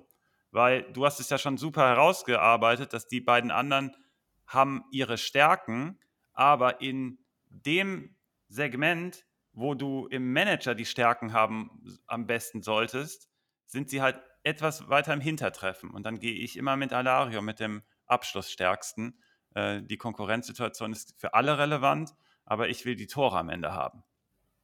Und äh, äh, ich kann mir übrigens auch in bestimmten Spielen Boré mit Alario zusammen vorstellen. Du hast nämlich schon das Pressing auch angesprochen. Bei Leverkusen war es oft so, wenn Alario in der vordersten Linie war, ist der immer auf die Zehnerposition gegen den Ball zurückgelaufen und äh, hat dann zum Beispiel mit Amiri, hat das häufiger mal geklappt, als der bei Leverkusen noch eingebunden war, dass der dann das Pressing vorne übernommen hat und so könnte ich mir das dann auch bei Frankfurt zusammen mit Boré Alario vorstellen, dass Boré im Pressing nach vorne geht und dann als Anspielstation aber eher ins Spiel eingebunden ist, wenn man selber den Ball hat und dann Alario vorne im Strafraum lauert. Also es gibt alle möglichen Kombinationen, aber auf deine Frage angesprochen, ähm, die meisten Punkte hole ich über die Abschlüsse. Frankfurt wird Dominanz haben in vielen Spielen. Frankfurt wird ähm, über Kostic, wenn er bleibt, viele Flanken haben. Und dann ist Alario für mich der Mann mit der Upside, auf den ich gambeln würde. Aber alle Spieler sind relevant für das Frankfurt-Spiel, aber aus der Manager-Perspektive bin ich bei Alario. Bist Nicht schlecht. Mir?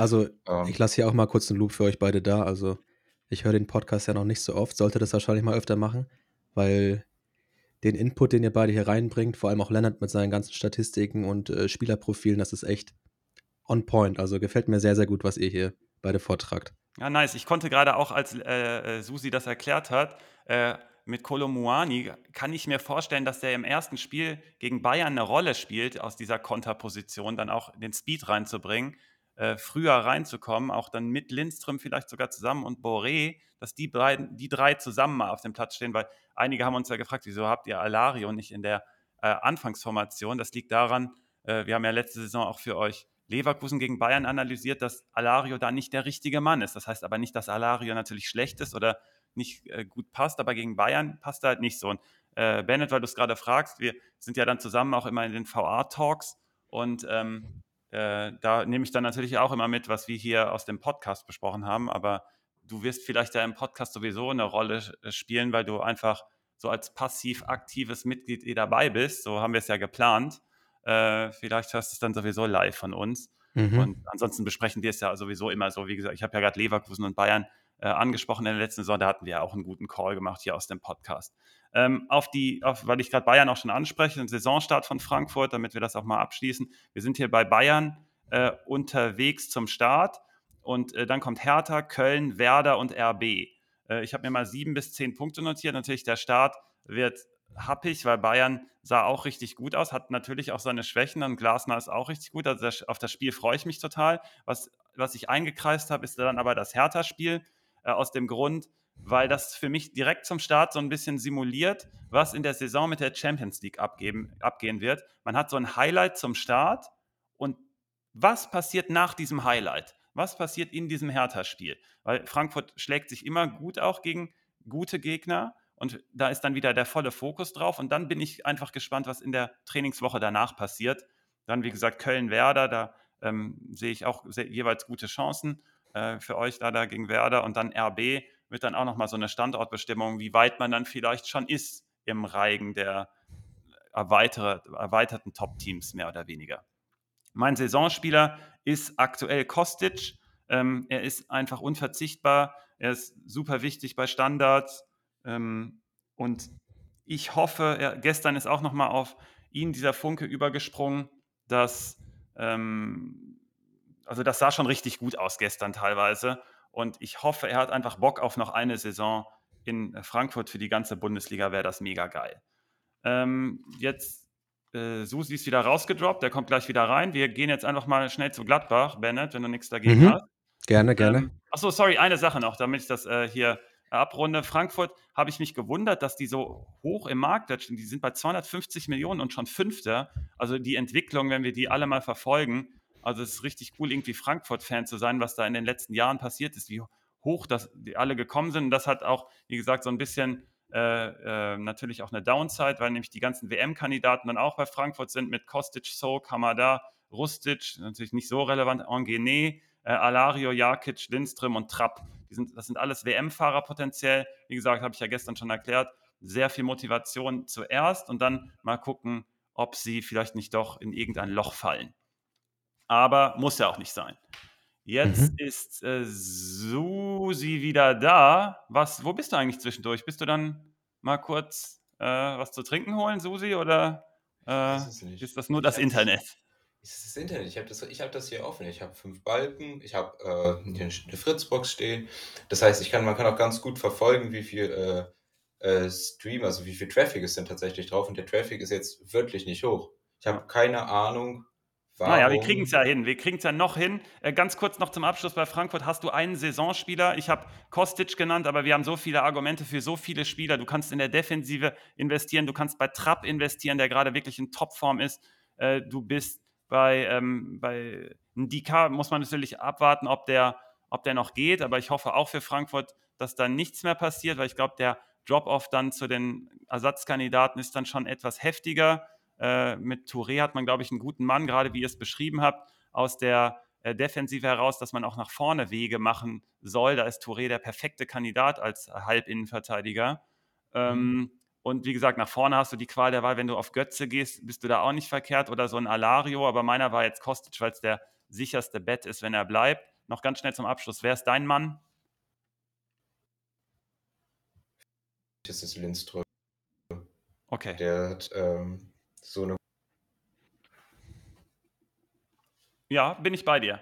Wenn, wenn Kostic ginge, wäre Lindström auch der zweitsicherste Kandidat und der mit dem meisten Talent, der dann noch übrig ist äh, Götze ist, wie gesagt, da habe ich so leichte Zweifel noch an der Athletik und dass dieses Zusammenspiel mit, also Götze würde das Zusammenspiel mit Kostic so äh, upgraden und wenn das dann fehlen würde, wäre für mich Lindström dann der zweite Mann.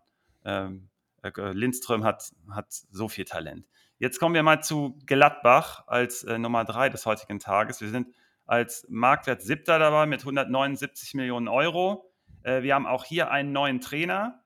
Und wir haben hier auf den ersten Blick einen Stürmerengpass. Das habe ich mir ganz am Anfang notiert.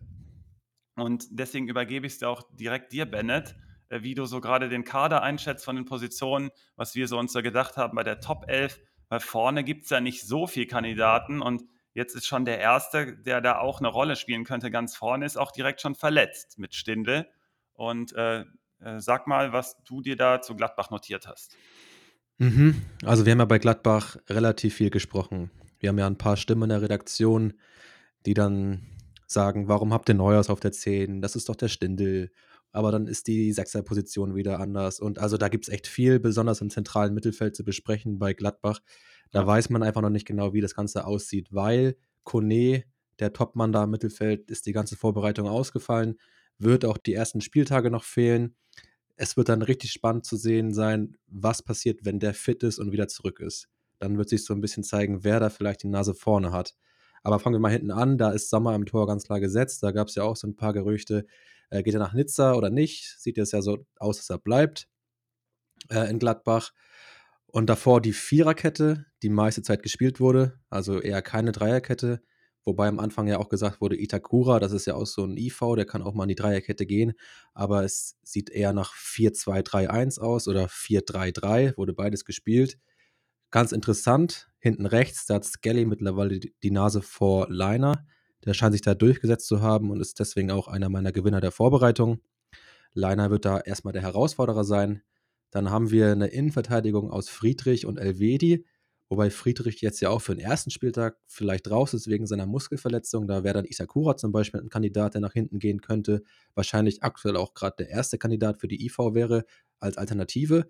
Aber für die Top 11 sehen wir Friedrich und Elvedi hinten drin eigentlich gesetzt. Und dann haben wir auf der linken Seite einen Benzebaini, der gesetzt ist. Netz ist da der Herausforderer. So, dann kommen wir mal zum zentralen Mittelfeld, wo wir aktuell ja einen Kompromiss gefunden haben mit Itakura auf der 6, Kone und Neuhaus auf der 8 und Stindel haben wir einfach mal nach vorne gezogen. Das ist jetzt nichts für die ersten Spieltage, auch weil er verletzt ist, aber auch dann hätte ich Tyram vorne gesehen, weil der halt die ganze Vorbereitung vorne durchgespielt hat und Stindel war halt eher Zehner, auch mal im 4-3-3 auf der 8er Position. Also den hat man jetzt in der Vorbereitung nicht unbedingt im Sturmzentrum gesehen, aber für die Top 11 kann man das auf jeden Fall mal so zeigen. Im Mittelfeld ist Itakura ja der Mann, der von Schalke kam aus der zweiten Liga. Da ist natürlich die Frage, ja, er hat gut gespielt in der zweiten Liga, war für Schalke extrem wichtig, aber kann er das Ganze jetzt schon auch für Gladbach auf den Platz bringen? Wie gesagt, Itakura ist eher fürs Mittelfeld vorgesehen, soll da ein bisschen ja, die Pässe spielen, sage ich mal, von vor der Abwehr. Und davor, ja, wenn Kone fit ist, ist der auch gesetzt und Neuhaus ja, das spielte ja auch schon in der vergangenen Saison immer so ein bisschen mit, ist jetzt neu ausgesetzt, Stindel. Da gibt es wahrscheinlich auch noch so ein bisschen Zweikampf. Also Kone aus meiner Sicht der gesetzteste, wenn fit. Und dann haben wir mit Itakura und Neuhaus noch zwei, die aktuell die Nase vorne haben, aber die ich vielleicht auch nicht komplett gesetzt sehe über die ganze Saison. Also das wird sich dann noch zeigen in den nächsten Wochen, wie das aussieht. Mach mir keine dann, Angst. Ich, hab, ich halte so viel von Itakura und habe so Bock, dass der sich durchsetzt. Mhm. Aber äh, sagt, also du wirst schon so richtig liegen. Also ich habe da auch die, die Befürchtung, dass das ein Gamble ist mit dem. Aber also der, ich habe den halt beobachtet, der ist so gut. Ich, ich hoffe einfach, er setzt sich durch. Aber Kone ist halt noch mal eine Ecke besser. Das ist mir auch bekannt. Und ähm, ja, und dann, also wir, du hast schon angesprochen, wir hatten so große Probleme, da dieses Team von Gladbach aufzustellen, weil, weil das alles nicht so 100% zusammenpasst. Und äh, du wirst jetzt wahrscheinlich vorne ansprechen auch noch, was ich da entdeckt habe, ne? mit dem, mit dem Stürmerengpass. Naja, ich komme noch mal kurz auf das Thema zurück. Also jetzt für den ersten Spieltag wäre das gar nicht mal so schlimm gewesen wegen Kone. Dann wäre relativ klar gewesen, Itakura 6, Neuhaus 6, Stindel auf der 10, der ja auch Kapitän ist und auch Startaufensprüche genau. stellt. Das wäre relativ klar gewesen mit Tyram im Sturm. Jetzt fällt Stindel aus, dann ist erster Spieltag nochmal ein anderes Thema, da kommt wahrscheinlich Hermann rein, aber für die Top 11 ist das jetzt weniger wichtig. Ähm, und dann hast du halt einen Kone, der zurückkommt. Dazu ist aktuell noch so ein Kramer, so ein kleiner Gewinner der Vorbereitung. Den sehen wir aber eigentlich nicht, weil Itakura da schon der Mann sein sollte. Du sagst, du siehst Itakura sicher. Wir haben ihn ja auch in der Top 11 ohne Alternative. Also ich mhm. sage da auch nicht, dass der wackelt. Ich schätze auch schon so ein, dass der 75, 80 Prozent, 85 Prozent sicher ist. Mhm. Neues vielleicht noch ein Tickchen höher. Ähm, aber der sollte schon, ja, der sollte schon gesetzt sein, erstmal zumindest. Vor allem, da Kone auch noch wochenlang wahrscheinlich fehlt. Wobei, der ist jetzt auch schon wieder im Training zurück oder zumindest teilweise. Der wird jetzt wahrscheinlich noch zwei, drei Wochen brauchen, um wieder fit zu werden. Und dann ist er da auch auf jeden Fall ein dicker Kandidat. Gut, er hat halt mhm. den Nachteil, dass er die ganze Vorbereitung verpasst hat. Das ist immer ein guter Vorteil für andere Leute, die dann schon im Spielrhythmus sind und so weiter. Aber der wird auf jeden Fall kommen. So wie, das sich das, wie sich das Ganze dann verhält mit Stindel im Mittelfeld, der ja auch zurückkommen wird, ist fraglich. Kramer, obwohl Lob bekommen, auch einer der Gewinner der Vorbereitung, ist da bei diesen ganzen Kandidaten, glaube ich, eher erstmal hinten dran. So. Wie siehst du Oscar Fraulo? Der ist ja so ein junges mhm. Talent. Hast du, siehst du für den schon große Chancen oder äh, erstmal Lehrjahr? In der aktuellen Konstellation sehe ich wahrscheinlich weniger Chancen, aber das ist auf ja, jeden Fall jemand, der, der mittel- bis langfristig da seinen Platz einnehmen soll. Ich glaube, der ist auf jeden Fall unter 20, 18 Jahre, glaube ich, erst alt. Und der ist kein Sechser, der ist eher so Achter, Zehner, also schon ein bisschen nach vorne orientiert. Vielleicht sowas wie Neuhaus in der Art. Der ist auf jeden Fall ein Kandidat für die Zukunft, aber jetzt direkt reinstarten, weiß ich nicht. Also der war, glaube ich, im Pokal auch auf der Bank, wird mhm. wahrscheinlich auch ein paar Einsatzzeiten bekommen durch Einwechslung. Äh, besonders wahrscheinlich, wenn Gladbach mal führt oder so, dann kommt er mal rein, noch ein paar Akzente setzen. Aber jetzt für die Startelf zu Beginn erstmal nicht. Und mhm. ich sehe den auch bis zur, bis zur Rückrunde wahrscheinlich auch erstmal nicht. Es sei denn, man kann halt nie irgendwelche Verletzungen vorhersehen. Wenn da einer ausfällt, dann kann der auch schon durchaus mal früher reinkommen, aber aktuell nicht. Ja. Dafür haben wir dann aber noch ein Problemchen in der Offensive, wie du es am Anfang angesprochen hast. Zumindest Embolo ist nämlich weg. Zumindest was die Breite angeht. Man hat da ja. vorne so einen Stammsturm, sage ich mal, aus Hofmann rechts, Tyram vorne drin und Player auf der linken Seite. Und das war es eigentlich schon. Ja. Gut, man, man könnte theoretisch. Nicht ersetzt. Genau, also da muss auf jeden Fall noch ein Stürmer für vorne drin kommen. Das ist auf jeden Fall klar. Dann brauchst du eigentlich auch mal eine geile Alternative für die linke Außenbahn. Die war ja in der letzten Saison auch schon eher nicht vorhanden. Und dann hast du rechts auch nur Hermann. Der ja Man hat es ja links mit Hannes Wolf versucht und mhm. das hat ja nicht richtig geklappt. Und versucht man vielleicht jetzt nochmal. Da hat man so ein bisschen gesagt, der hat diese RB-Schule, aber ein bisschen too much, also viel zu viel Risiko dann auch noch. Und ähm, deswegen äh, bin ich da bei dir, wenn du da jemanden noch findest für deinen Kader. Wobei Tyram natürlich auch nach links rücken könnte und dann könnte wieder nach vorne jemand rein. Tyram weicht da sehr gerne auch nach links aus und dann Player ist so beweglich, dass der dann auch nach vorne in diesem Zusammenspiel gehen kann. Das könnte halt auch gut passen, aber du brauchst dann noch Ersatz einfach. Genau. Gerade auf Tyram würde ich mit Fitness dann auch nicht so hundertprozentig setzen, aber der hat im ersten, im Pokalspiel hat er einen richtig guten Eindruck auch auf mich gemacht. Also der scheint fit zu sein, das ist schon mal ein gutes Zeichen bei ihm. Ähm, da hat, hört man zwischendurch ja auch noch was von Wechsel, aber ich kann mir das aufgrund der Tatsache, dass man bei Gladbach ja eh schon keinen hat, kann mir ja keiner erzählen, dass man dann auch noch Tyram abgibt. Das äh, ergibt für mich gar keinen Sinn mehr. Ja, also der Trainer meinte ja auch schon, ich will Tyrann behalten. Oder er muss ihn ja behalten, weil wenn Tyrann jetzt auch noch weg ist, dann hat er keinen Stimmer mehr. Gut, er kann Player vielleicht vorne reinstellen, mhm. aber du sagst, man könnte Tyrann auch nach links stellen. Man braucht schon für alle Positionen da vorne irgendwie einen einigermaßen guten Backup. Und den sehe ich jetzt nicht. Zwar ist irgendwie so ein, so ein Sanchez, so ein junger Mann auf der linken Außenbahn, hat sich in der Vorbereitung ganz gut präsentiert, aber das ist ja noch keine richtige Bundesliga-Alternative. Also da vorne, da muss auf jeden Fall noch ein bisschen Personal rein, weil die drei alleine sind zwar vielleicht nicht schlecht, aber damit kannst du auf jeden Fall nicht in die Saison gehen. Das ist da ja. alles noch ein bisschen dünn besetzt. Ja. Deswegen habe ich mir auch aufgeschrieben, Baustelle, Stürmer, Mittelstürmer und einfach Offensive generell. Ansonsten hast du in der Zentrale viele Spieler, die IV ist eigentlich auch gut aufgestellt. Du hast zwar eigentlich nur Friedrich Elvedi, da darf man aber den Itakura nicht vergessen, der dann die erste genau. gute IV-Alternative ist. Und Bayer und ist auch nicht schlecht. Dann hast du noch Bayer als vierten Mann, sag ich mal, und dann noch Janschke als Backup, als fünften.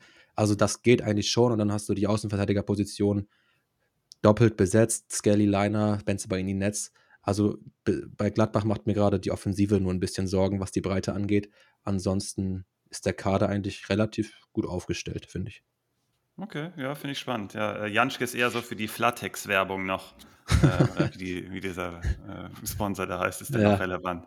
Äh, aber der ist ja, ist ja auch gut, wenn du so jemanden noch im Kader hast, der das so ein bisschen auch zusammenhält. Genau. Ähm, was ich ansprechen möchte, was mein äh, Standpunkt hier war zum, zum Team, ähm, man hat meiner Meinung nach Hütter in der letzten Saison so ein bisschen Unrecht getan ähm, also in der Saisonauswertung. Die haben sich ja dann in beiderseitigem Einvernehmen auch getrennt.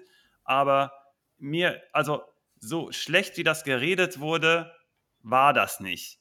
Man hat Stärken gehabt, nämlich im Herausspielen von äh, Torschüssen. Da war man immer ganz vorne mit dabei. Ich glaube sogar Abschluss der Saison auf Platz zwei.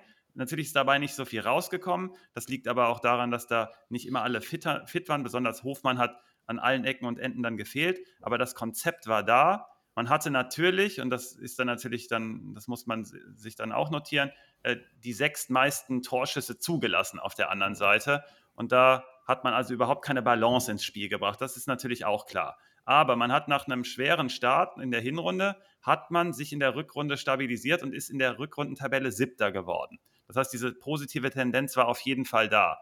Und bei der ganzen Unruhe im Verein, wir wissen das alle um Eberl und dann Ginter, der ja dann natürlich dann schlussendlich auch gegangen ist, das ist schon eine undankbare Aufgabe für Hütter da auch gewesen, auf Rose zu folgen. Und deswegen sehe ich es in der Endabrechnung auf jeden Fall nicht so schlecht, wie es dann auch gemacht wurde von außen und ähm, zeigt dann auch gleichzeitig, dass die Qualität da bei Gladbach da ist. Was jetzt passiert ist, dass da ein Trainer kommen wird und Susi, du hast dir bestimmt ein paar Notizen dazu gemacht, der ist ein bisschen, mach dir ruhig ein Bier auf, genau, ähm, nicht kleiner Spaß. Äh, also, äh, wollte ich sagen, der es ein bisschen anders angeht als dieser Blaupause-Trainer, den wir hier gerade fast überall sehen, mit dem äh, 3-5-2 und sehr hohe Intensität gegen den Ball und dann vertikales Spiel. Wir werden hier so ein bisschen einen anderen Spielstil sehen mit äh, Farke im Bereich Ballbesitz, Dominanz, Spielfreude, Kreativität. Das sind so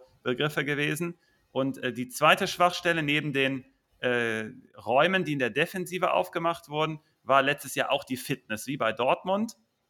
Und dafür hat er auch einen klaren Plan offensichtlich. Das sagt aber natürlich, wie gesagt, auch jeder Trainer ist ja logisch, äh, was sich dann, wie sich das im Endeffekt dann relativ zu den anderen Vereinen zeigt, ähm, wird man dann auch sehen. Aber die zwei Schwachstellen wurden erkannt. Ich würde trotzdem sagen, man hat Hütter äh, so ein bisschen schlechter geredet, als es dann im Endeffekt war. Es kann aber natürlich jetzt trotzdem sein, und das glaube ich, das wird dann am Schluss die Analyse sein, dass das jetzt auch mit diesem Ansatz besser passt äh, zu den Spielern, die man da zur Verfügung hat. Ähm, Gerade Neuhaus hatte letztes Jahr zum Beispiel ein Down-Year und da erwarte ich zum Beispiel eine Entwicklung in äh, eine positive Richtung. Ja? Sven? Ja. Ist, glaubst du, dass, wie gut findest du es Neuhaus unter Druck? Also wenn der Mittelfeld angespielt wird und nicht das Spiel vor sich hat. Ähm, da, da, ist Kone viel, viel besser. Also ich, ich glaube, es gibt in der Liga keinen Spieler, der unter Druck besser ist als Kone. Also wenn du Druck auf dich bekommst und du rechnest nicht mit dem Druck, weiß ich nicht, wie hoch ich Neuhaus einschätzen würde. Neuhaus ist der Spieler, der ein sehr, sehr gutes Gefühl für das Spiel hat mit dem Ball, wenn er Raum hat vor sich oder einen Passraum vor sich hat. Ähm, wenn du ihn aber unter Druck setzt und er hat sich vorher noch keine Gedanken gemacht, bin ich äh, noch, weiß ich nicht, wie hoch ich ihn einschätzen würde. Aber mal gucken, äh, was du dir bei der Frage gedacht hast. Dann kannst du nämlich auch direkt weitermachen und einhaken. Ja, genau. Ich, mach, ich gehe dann einfach bis Neuhaus kommt und dann äh, äh, machen wir da einen Break und dann kannst du sagen, wie du ihn einschätzt. Ähm, ja, Farke spielt meistens ein 4-3-3 in irgendeiner Form. Ähm, das funktioniert im, genau, es ist Ballbesitzfußball. Ähm, interessant im Spielaufbau, ähm, da machen, benutzen die gerne einen abkippenden Sechser, ähm, um das quasi zu einer Pseudo-Dreierkette im Spielaufbau zu machen. Itakura, ähm, Fragezeichen? Genau, das wäre dann nämlich Itakura der Spieler dafür. Was mhm. die sonst auch, äh, was auch unter bei Norwich gemacht wurde, ist, dass äh, der Torwart als äh, zentraler Mann in dieser Pseu in dieser Dreierkette verwendet wird. Und die beiden Innenverteidiger sind dann Passoptionen links und rechts, während mhm. äh, die Außenverteidiger Breite geben können. Da wäre über den ja. Sommer ja der perfekte Mann mit seiner Qualität. Genau, und das ist, also ich glaube, dass, ich werde jetzt hier durchgehen, so durch ein Typ, so äh, durch typische Wege, wie ähm, die zum Spiel, zum Tor kommen, zu Chancen kommen. Mhm. Und man kann jetzt mal im Kopf Notizen machen, welche Spieler denn da tatsächlich passen. Genau, Sommer, dieser spielstarke Torwart mit den beiden Innenverteidigern, mhm. mit denen er, er dann spielen kann. Ähm, in der Regel gibt ein Außenverteidiger ein bisschen höhere Breite und einer auch tief anspielbar. Ähm, gerne wird dann über eine, nicht über lange Bälle, sondern über ein, über Pässe aus dieser Dreierkette versucht, äh, die Gegner zu locken, aus der Formation heraus. Dafür kommen dann auch Sechser entgegen.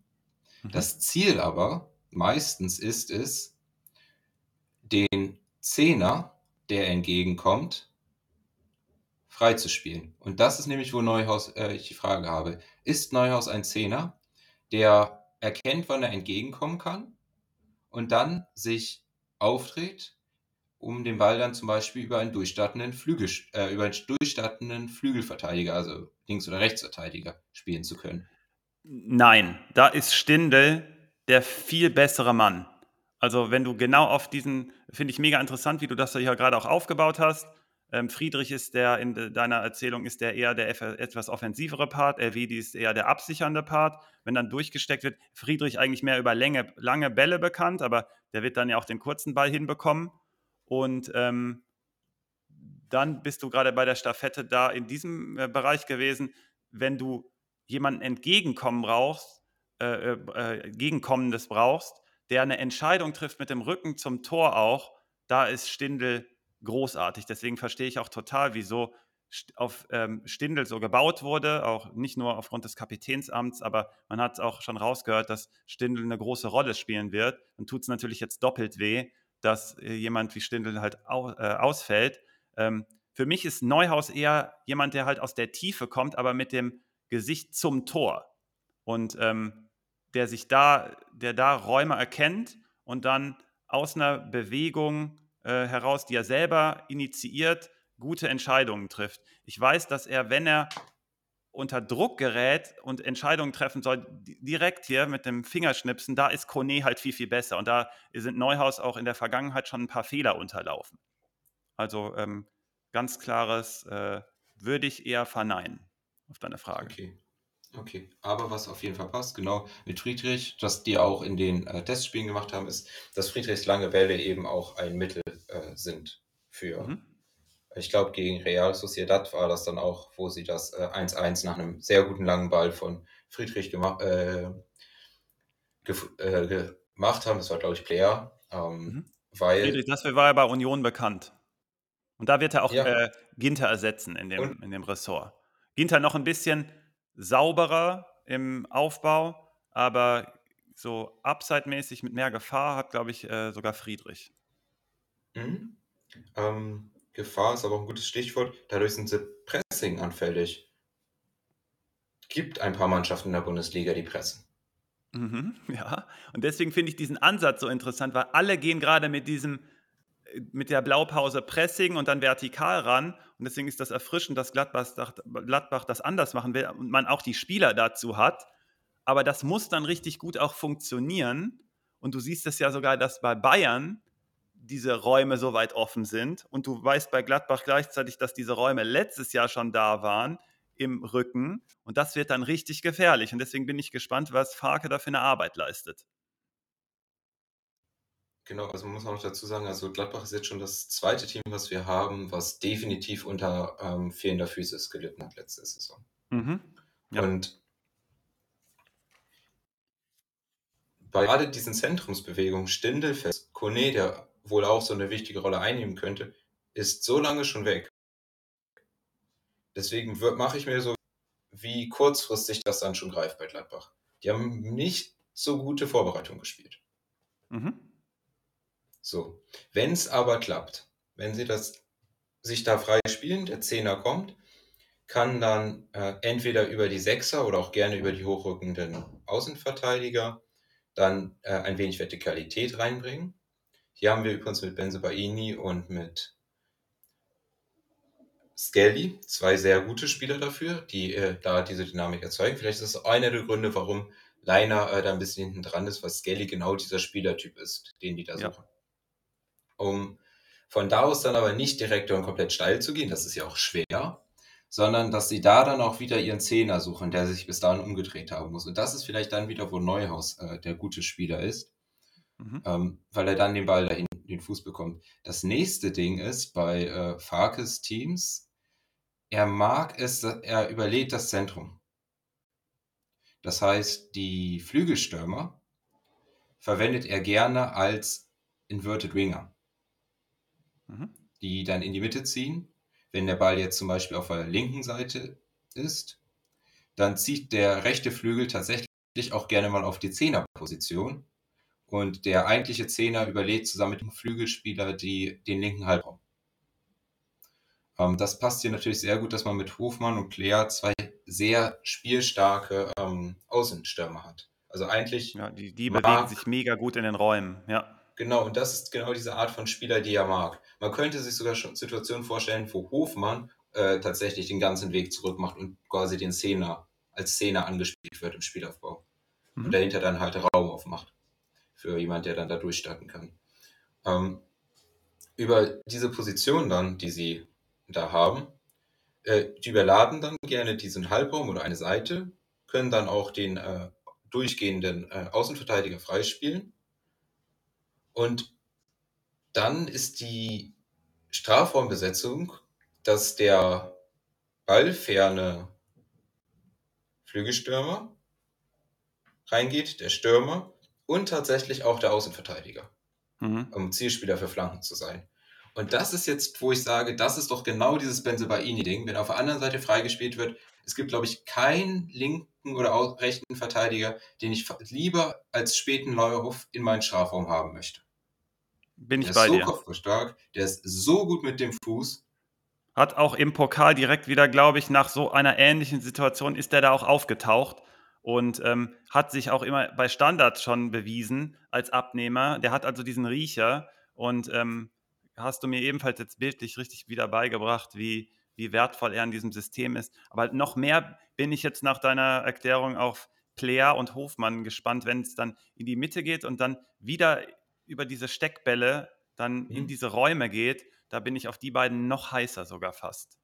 Genau, aber was wir ein Problem haben, das erfordert ja eben Tiefenläufe. Das heißt, die müssen ja Tiefe geben, um den Zehner äh, den Raum zu machen, genau, Zeit den, zu geben. Das gibt dir Benze Baini und äh, Skelly geben dir den. Das ist genau, genau das, was sie können. Warte, ich muss, ich muss hier differenzieren. Benze Baini und Skelly geben dir Breite. Die Außenstürmer mhm. müssen auch Tiefenläufe zwischen den Verteidigungslinien machen. Und das ist das, was bisher auch gefehlt hat. Es hat auch oh, die, Sie geben die, die Breite ganz weit vorne und deswegen meine ich damit, dass sie den Raum nach vorne machen, die Außen. Genau, die, ma die machen den Raum nach vorne. Wir meinen also das äh, Gleiche. Äh, genau, die Außenverteidiger machen den Raum nach vorne, das heißt, sie ziehen die Kette auseinander. Ja. Und in den neu entstandenen Raum müssen die Außenstürmer, die ja in die Mitte gezogen sind, reinlaufen. Und genau, das, das, ist genau ist, das, was die können. Das meinte ich, genau das ist diese Situation. Aber das ist das, was noch so ein bisschen fehlt, die Abstimmung. Und tatsächlich, genau, aber das wird sich erarbeitet. Weil, aber, aber die Spieler dafür sind perfekt geeignet. Das weißt du auch. Ja, ich verstehe das auch. Aber eigentlich, also auf Verein, also genau, das sind wir jetzt einmal so durchgegangen. Wir sehen, das sind hier viele Spieler, ähm, mhm. bevor ich zum Problem komme. Das heißt, für mich ist jetzt als Garant absolut Hofmann übrigens. Also ja. Hofmann ist do or die. Der will ja mhm. auch äh, WM spielen. Genau. Ähm, vor, sonst finde ich Benze Baini übrigens sehr interessant. Die ein, das einzige Problem ist, er darf halt sich nicht verletzen. Mhm. Kann ähm, auch Elfmeter schießen, also ist nochmal ein extra Bonus und hat diese Abschlussstärke vorne drin. Also super interessanter Kandidat. Also Benze Baini ist für mich ein, glaube ich, fast ein High-Risk, High-Reward-Pick. Und ja. das High-Risk nur von seiner Verletzungsanfälligkeit. Ich muss jetzt mal gucken. Ich glaube, der war auf dem Transfermarkt bei mir. Ich muss mal ganz kurz reingehen. Das ist knapp 20 Millionen wert. Ja, ja, ja. ich muss mal gucken, ob, ist, der noch, ob der noch da ist. Das ist schon teuer. Ja, der ist noch da. In 10 Stunden. Ja, also Na, ich kann dir auch Ich hoffe, sagen, die Jungs hören die Folge. Wir müssen die Folge erst in 10 Stunden rausbringen. ja, ähm, aber das ist äh, da mein Pick, äh, Benz. Ähm, Big Benz. Mhm. So, Problem aber, erstens, Hofmann und Player haben auch gutes Raumgefühl, aber sie sind nicht so dynamisch. Da wäre jemand wie Embolo eigentlich genau der Spieler. Und den haben sie nicht mehr. Übrigens finde ich, Tyram passt da auch sehr gut. Der ja, ist, der passt der gut. Wenn der fit ist, passt das schon. Vor allem auch, weil Tyram gerne in diesen Halbräumen sich befindet. Das heißt, dann kann nämlich einer der anderen außen, äh, der kann nämlich auch einen, vor allem im linken Halbraum sehr aktiv. Das, äh, genau, deswegen dieser Wechsel mit Player, das könnte super passen. Genau, aber die haben keinen dritten, äh, keinen vierten, die haben keinen Ersatz dann da vorne. Mhm. Und eigentlich, wenn wir jetzt, wir haben ja eben über Frankfurt gesprochen, Frankfurt hat, also Frankfurt hat ein Überangebot. Warum Also willst du da einen ab? Wir, wir, wir transferieren jetzt einfach mal kurz von Frankfurt zu Gladbach, also. Ja, also ich, ich wollte nur sagen, weil äh, zeigen, dass wir jetzt, wo wir so viel über Kolo Moani gesprochen haben, so das ist so eine Art von Spieler, den man von der Bank sich eigentlich für Gladbach wünschen würde. Da mhm. gab es ja auch Aussagen, glaube ich, von Farke, die dahin deuten, dass sie noch einen haben wollen. Mal gucken, ob die noch wen holen. Ich gehe davon mhm. aus, dass die noch jemanden holen müssen. Bennett hat es ja auch gesagt, das geht gar nicht anders. Ja, also genau, das, da bin ich voll da. Und das Zweite, was ich noch, äh, wenn wir jetzt schon den Vergleich haben, im, aufgrund dieses Aufbaus, die haben eine Doppel-6 ähm, quasi dann. Das heißt, die haben eine bessere Konterabsicherung vom System her als Frankfurt. In, mm, durch ja, letztes Jahr nicht, aber mal hoffen, dass es dieses rein, Jahr rein, rein theoretisch. Du ja. gibst aber dafür dann äh, Räume außen mehr frei und du gibst, du gibst ein höheres Risiko, du hast schlechtere Gegenpressing-Momente. Weil wenn du den Ballverlust hast, dann hast du die Spieler, die schon eingelaufen sind und hast dann Raum in der gegnerischen Hälfte frei, weil du so stark auf eine Seite überladen hast. Wenn ja. du dann den Ball verlierst, dann kann der wenn die den Ball dann auf den ballfernen Verteidiger bekommen, dann hat der erstmal 30 Meter vor sich. Hm, deswegen ist so ein, also stell dir vor, Skiri würde bei Gladbach spielen, als einer von den Sechsern. Der könnte ja, so viel Raum covern. Und deswegen glaube ich, Itakura wird da so wichtig werden, weil der dieses Potenzial nämlich hat, da alles abzusichern. Weil du hast von diesem hohen Risiko gesprochen, was man eingeht. Kann man aber machen, wenn du da jemanden hast, der richtig gut Raum covert. Und das könnte der sein. Deswegen ist er für genau. mich so eine Art Schlüsselspieler. Genau, also wir, Itakura war der Spieler für Schalke. Und wir mhm. wissen, was mit Spielern, also letzte Saison hatten wir ja auch schon mit Stach und Raum zwei Spieler, die ein Team, was nicht ganz Bundesliga-Niveau hatte, in die erste Bundesliga gehievt haben, also zusammen mit noch einigen anderen, unter anderem Baumgartel. Ja. Und jetzt sehen wir das mit Itakura wieder. Also den besten Spieler aus der zweiten Bundesliga, der nicht Simon Terodde heißt, den würde ich eigentlich immer auf Rechnung haben. Und das mhm. war für mich vielleicht sogar Itakura. Mhm. Und deswegen, so genauso wie du es erklärt hast, äh, deswegen bin ich auch sofort auf die Absicherung gekommen und deswegen habe ich den auch so hoch im Kurs bei mir. Ähm, das, was du übrigens gerade am Anfang zu Neujahrs gesagt hast, war ja nur die eine Situation. Die zweite Situation, die du angesprochen hast, war, dass du dann auch im Rückraum jemanden hast, der, ähm, der sehr gut, wenn, wenn die Bälle dann von außen reinkommen, äh, die verwerten kann und dann zum Abschluss kommt. Dafür ist er absolut perfekt. Deswegen ist er da in dem Zwischenraum wiederum absolut perfekt geeignet und sogar als Zehner auch. Und deswegen sind äh, Bennett und die Redaktion und ich, wir sind da auch so hin und her geschwommen zwischen, kann Neuhaus die 10? Die zweite Situation sagt ja. Oder ist es doch eher Stindel? Das wäre die erste Situation gewesen. Deswegen sind wir mega gespannt, wie der Trainer das löst. Aber vielleicht ergibt sich das alles auch von selbst, weil Kone noch nicht richtig in die Saison reinkommt. Der hat so viel Talent, der Junge. Aber wie gesagt, immer großes Ausrufezeichen bei Spielern, die nicht fit in die Saison gehen, die keine Vorbereitung gemacht haben, egal wie gut sie sind. Und da müssen die ganzen Abläufe, gerade bei so einem Farke-Fußball, müssen dann die ganzen Abläufe auch mega gut stimmen. Und ähm, bleibt aber spannend. Die Qualität bei Gladbach ist mega hoch. Äh, auf den Saisonstart bezogen sind wir hier mit Hoffenheim, Schalke, Hertha, Bayern und Mainz unterwegs gegen Hoffenheim, die, glaube ich, gleich als nächstes kommen, wird das eine mega spannende Partie mit zwei neuen Trainern, mit etwas anderen gegensätzlichen Ansätzen. Deswegen finde ich die Partie mega spannend. Gegen Schalke erwarte ich einfach einen klaren Sieg. Ähm, Habe ich deswegen auch nicht eingekreist. Und auch bei Hertha bin ich dabei. Die sind im Entwicklungsprozess einfach etwas hinten dran im Vergleich zu Gladbach. Dann ist man bei Bayern dabei und kann man eher sagen, hm, wird schwer. Und dann aber auch bei Mainz. Und das habe ich mir eingekreist, das Spiel weil da bin ich gespannt, wie man genau das, was wir gerade zum Schluss noch angesprochen haben, diese Konterabsicherung, die Mainz einfach bringt, äh, also äh, diese Konterstärke, die Mainz bringt, wie man das, wie man dagegen das Mittel findet. Und ich habe mir insgesamt hier sieben bis zwölf Punkte aufgeschrieben, weil das wirklich ein Programm ist, was Gladbach liegen könnte. Wie gesagt, die erste Partie mega spannend wegen der unterschiedlichen Ansätze und gleich auch ein guter Übergang zu Hoffenheim. Und dann dieser Mainz-Partie, ob Mainz mit dieser brutalen Eingespieltheit die alten Schwächen von Gladbach aufdecken kann oder ob Farke ähm, eher, ähm, eher diese, äh, diese Schwächen schon kaschieren kann. Äh, der Saisonspieler für mich ähm, ist äh, ähm, Hofmann hier, weil du einfach, du, du willst da wissen, wie du Qualität, also wie, wie du, auf welche Qualität du setzt in einem Club. Und du nicht immer bei den Top-Teams rumlungern musst.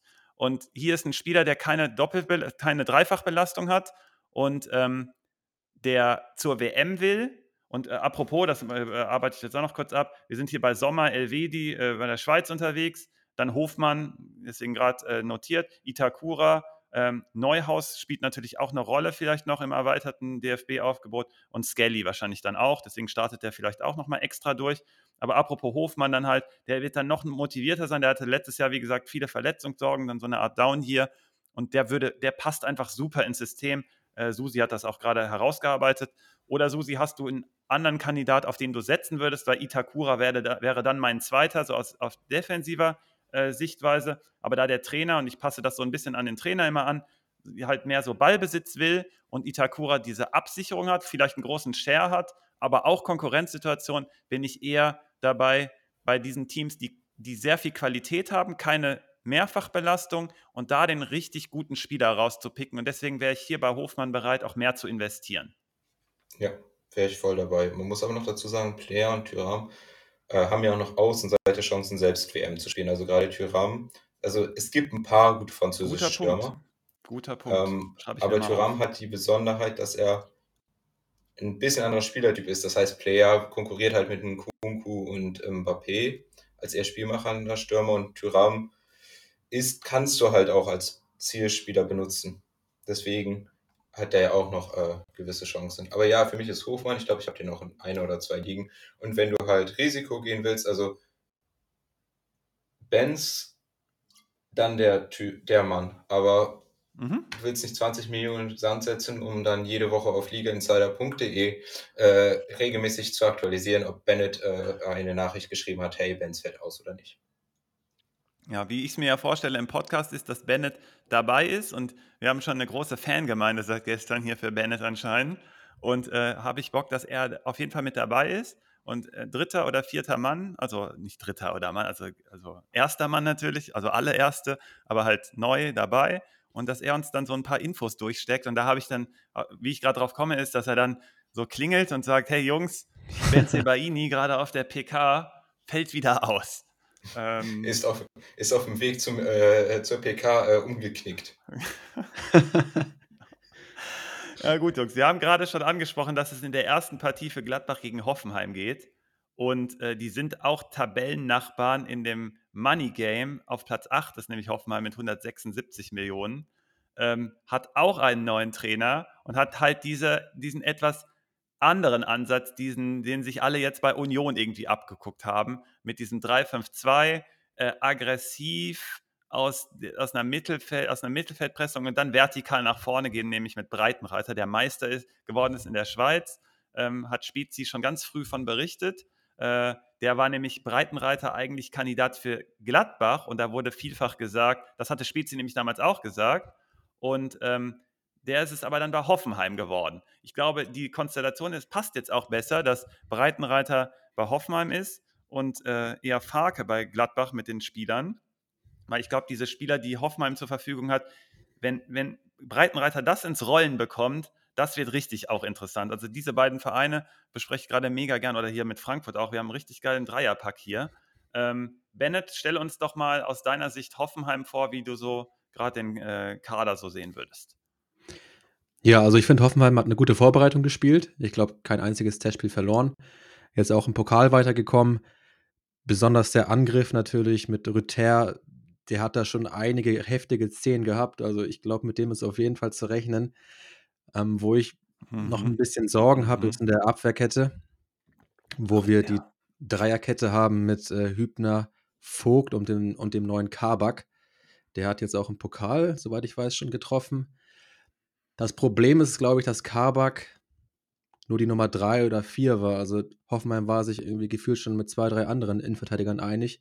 Das ist dann aber geplatzt. Also, Kabak ist hier nicht die Wunschlösung, eher vielleicht eine Notlösung, weil man da auf jeden Fall nachlegen musste und vielleicht ja noch mehr nachlegt, weil ich glaube, dass Hübner halt, das glaube ich nicht nur, das weiß man ja, dass der sehr verletzungsanfällig ist. Und ist er ja schon wieder. Er ist ja schon wieder angeschlagen, ja. ja. Man weiß jetzt noch nicht genau, wie schwer, aber wenn er jetzt für den ersten Spieltag ausfällt, Mensch, also hätte man vielleicht auch erwarten können, ich weiß es nicht.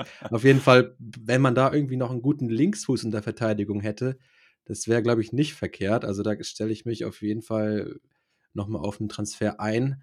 Da hat man in der, in der Mitte Vogt, der eigentlich gesetzt sein sollte. Da hat in der Vorbereitung auch Rudi gespielt, der eigentlich Mittelfeldspieler ist, wobei ich mir Rudi da nicht vorstellen kann. Der sollte eigentlich nur Ergänzungsspieler sein. Ja. Und dann hat man auf der linken Seite Kabak, den wir aktuell in der Top 11 sehen, weil Posch halt kein stabiler Innenverteidiger ist aus unserer Sicht. Kabak ist zwar ein paar Jährchen jünger, aber ja, man weiß noch nicht genau, welchen Platz er da genau einnimmt, aber wir können uns schon vorstellen, dass Kabak das da vorne macht. Dann hätte man halt noch Posch, der irgendwie auch gerade noch ein bisschen mit einem Wechsel in Verbindung gebracht wird. Eventuell Backup sein könnte oder auch Startelfspieler, das weiß man alles noch nicht genau. Und Akpoguma wäre dann da auch noch am Start, der theoretisch auch den linken Platz von Hübner übernehmen könnte. Also wenn mal Hübner nicht gespielt hat, dann war meistens Akpoguma links, ja. der ja auch, glaube ich, Linksverteidiger in der Viererkette theoretisch spielen könnte. Also Akpoguma wäre auf jeden auch. Fall ein flexibler Kandidat und dazu komme ich jetzt. Wir haben rechts Kader Jabek, der gesetzt ist, aber dahinter kommt erstmal nichts. So in der Vergangenheit, in der letzten Saison war es so, dass wenn er ausgefallen ist, dass Akpoguma dann diese Position eingenommen hat. Und Bebu im offensiven Style. Genau, Bebu im offensiven Style, das wäre auch möglich. Aber wenn man, wenn man mal sagt, Akpoguma macht ein bisschen Backup für Kader Jabek, dann sind hinten auch nur noch vier gute Verteidiger. Also ich kann mir nicht vorstellen, dass da nichts mehr passiert. Also alleine Hübner weißt du nie, ob der fit ist. Und dann hast du schon mal wieder einen Akpoguma, den du da bindest, eventuell. Oder Posch kann ja auch links. Dann hast du nur noch Bebu für rechts. Also da muss eigentlich noch was kommen. Sonst Und es ist Geld da. Schwarz. Es ist Und Geld da, ja. Frisch reingekommen. Genau. Ja. Ähm, dann haben wir die linke Seite, wo das Geld reingekommen ist für Raum, wo aktuell noch auf der Suche, wo Hoffenheim aktuell noch auf der Suche ist. Wobei man mit Sko ja eigentlich einen geilen Kandidaten hat. Irgendwie sagt man das schon seit jeher. Sko ist ein geiler Typ, hat sich aber nie richtig durchsetzen können. Jetzt auch wieder eine gute Vorbereitung gespielt, wieder ein paar gute Szenen gehabt. Also aus meiner Sicht könnte man Sko auch in der Startelf lassen und irgendwie einen geilen Backup holen und Sko spielen lassen. Aber so wie es aussieht, ist äh, Hoffenheim ja auch an, an Angel dran, Angelino von, von, von Leipzig. Also da hatte die Bild ja schon berichtet, dass der Wechsel durch sei. Da muss ich gleich noch was zu sagen, aber mach du erstmal. Da muss ich also, erstmal noch durchdrehen kurz. Da hatten sie ja geschrieben, die Stimmen aus der Kabine, wo auch immer die kommen, hätten gesagt, dass der Wechsel schon fix ist, haben den schon als fix vermeldet. Dann hieß es kurz darauf, ja, Interesse ist da, aber fix ist noch gar nichts. Und jetzt schreibt die Bild neuer, neuerdings, dass die Gespräche bezüglich einer Laie sehr fortgeschritten seien. Also nehmen wir mal an, Angelino kommt da rüber von, von Leipzig, dann wird es natürlich wieder eng für Sko. Also dann muss Go gucken, wo er bleibt. Aber ich kann mir auch durchaus vorstellen, dass Go da eine gute Rolle einnimmt, wenn man dann jemand anderen verpflichtet. Auf jeden Fall sind das so die beiden Problemzonen aktuell bei Hoffenheim.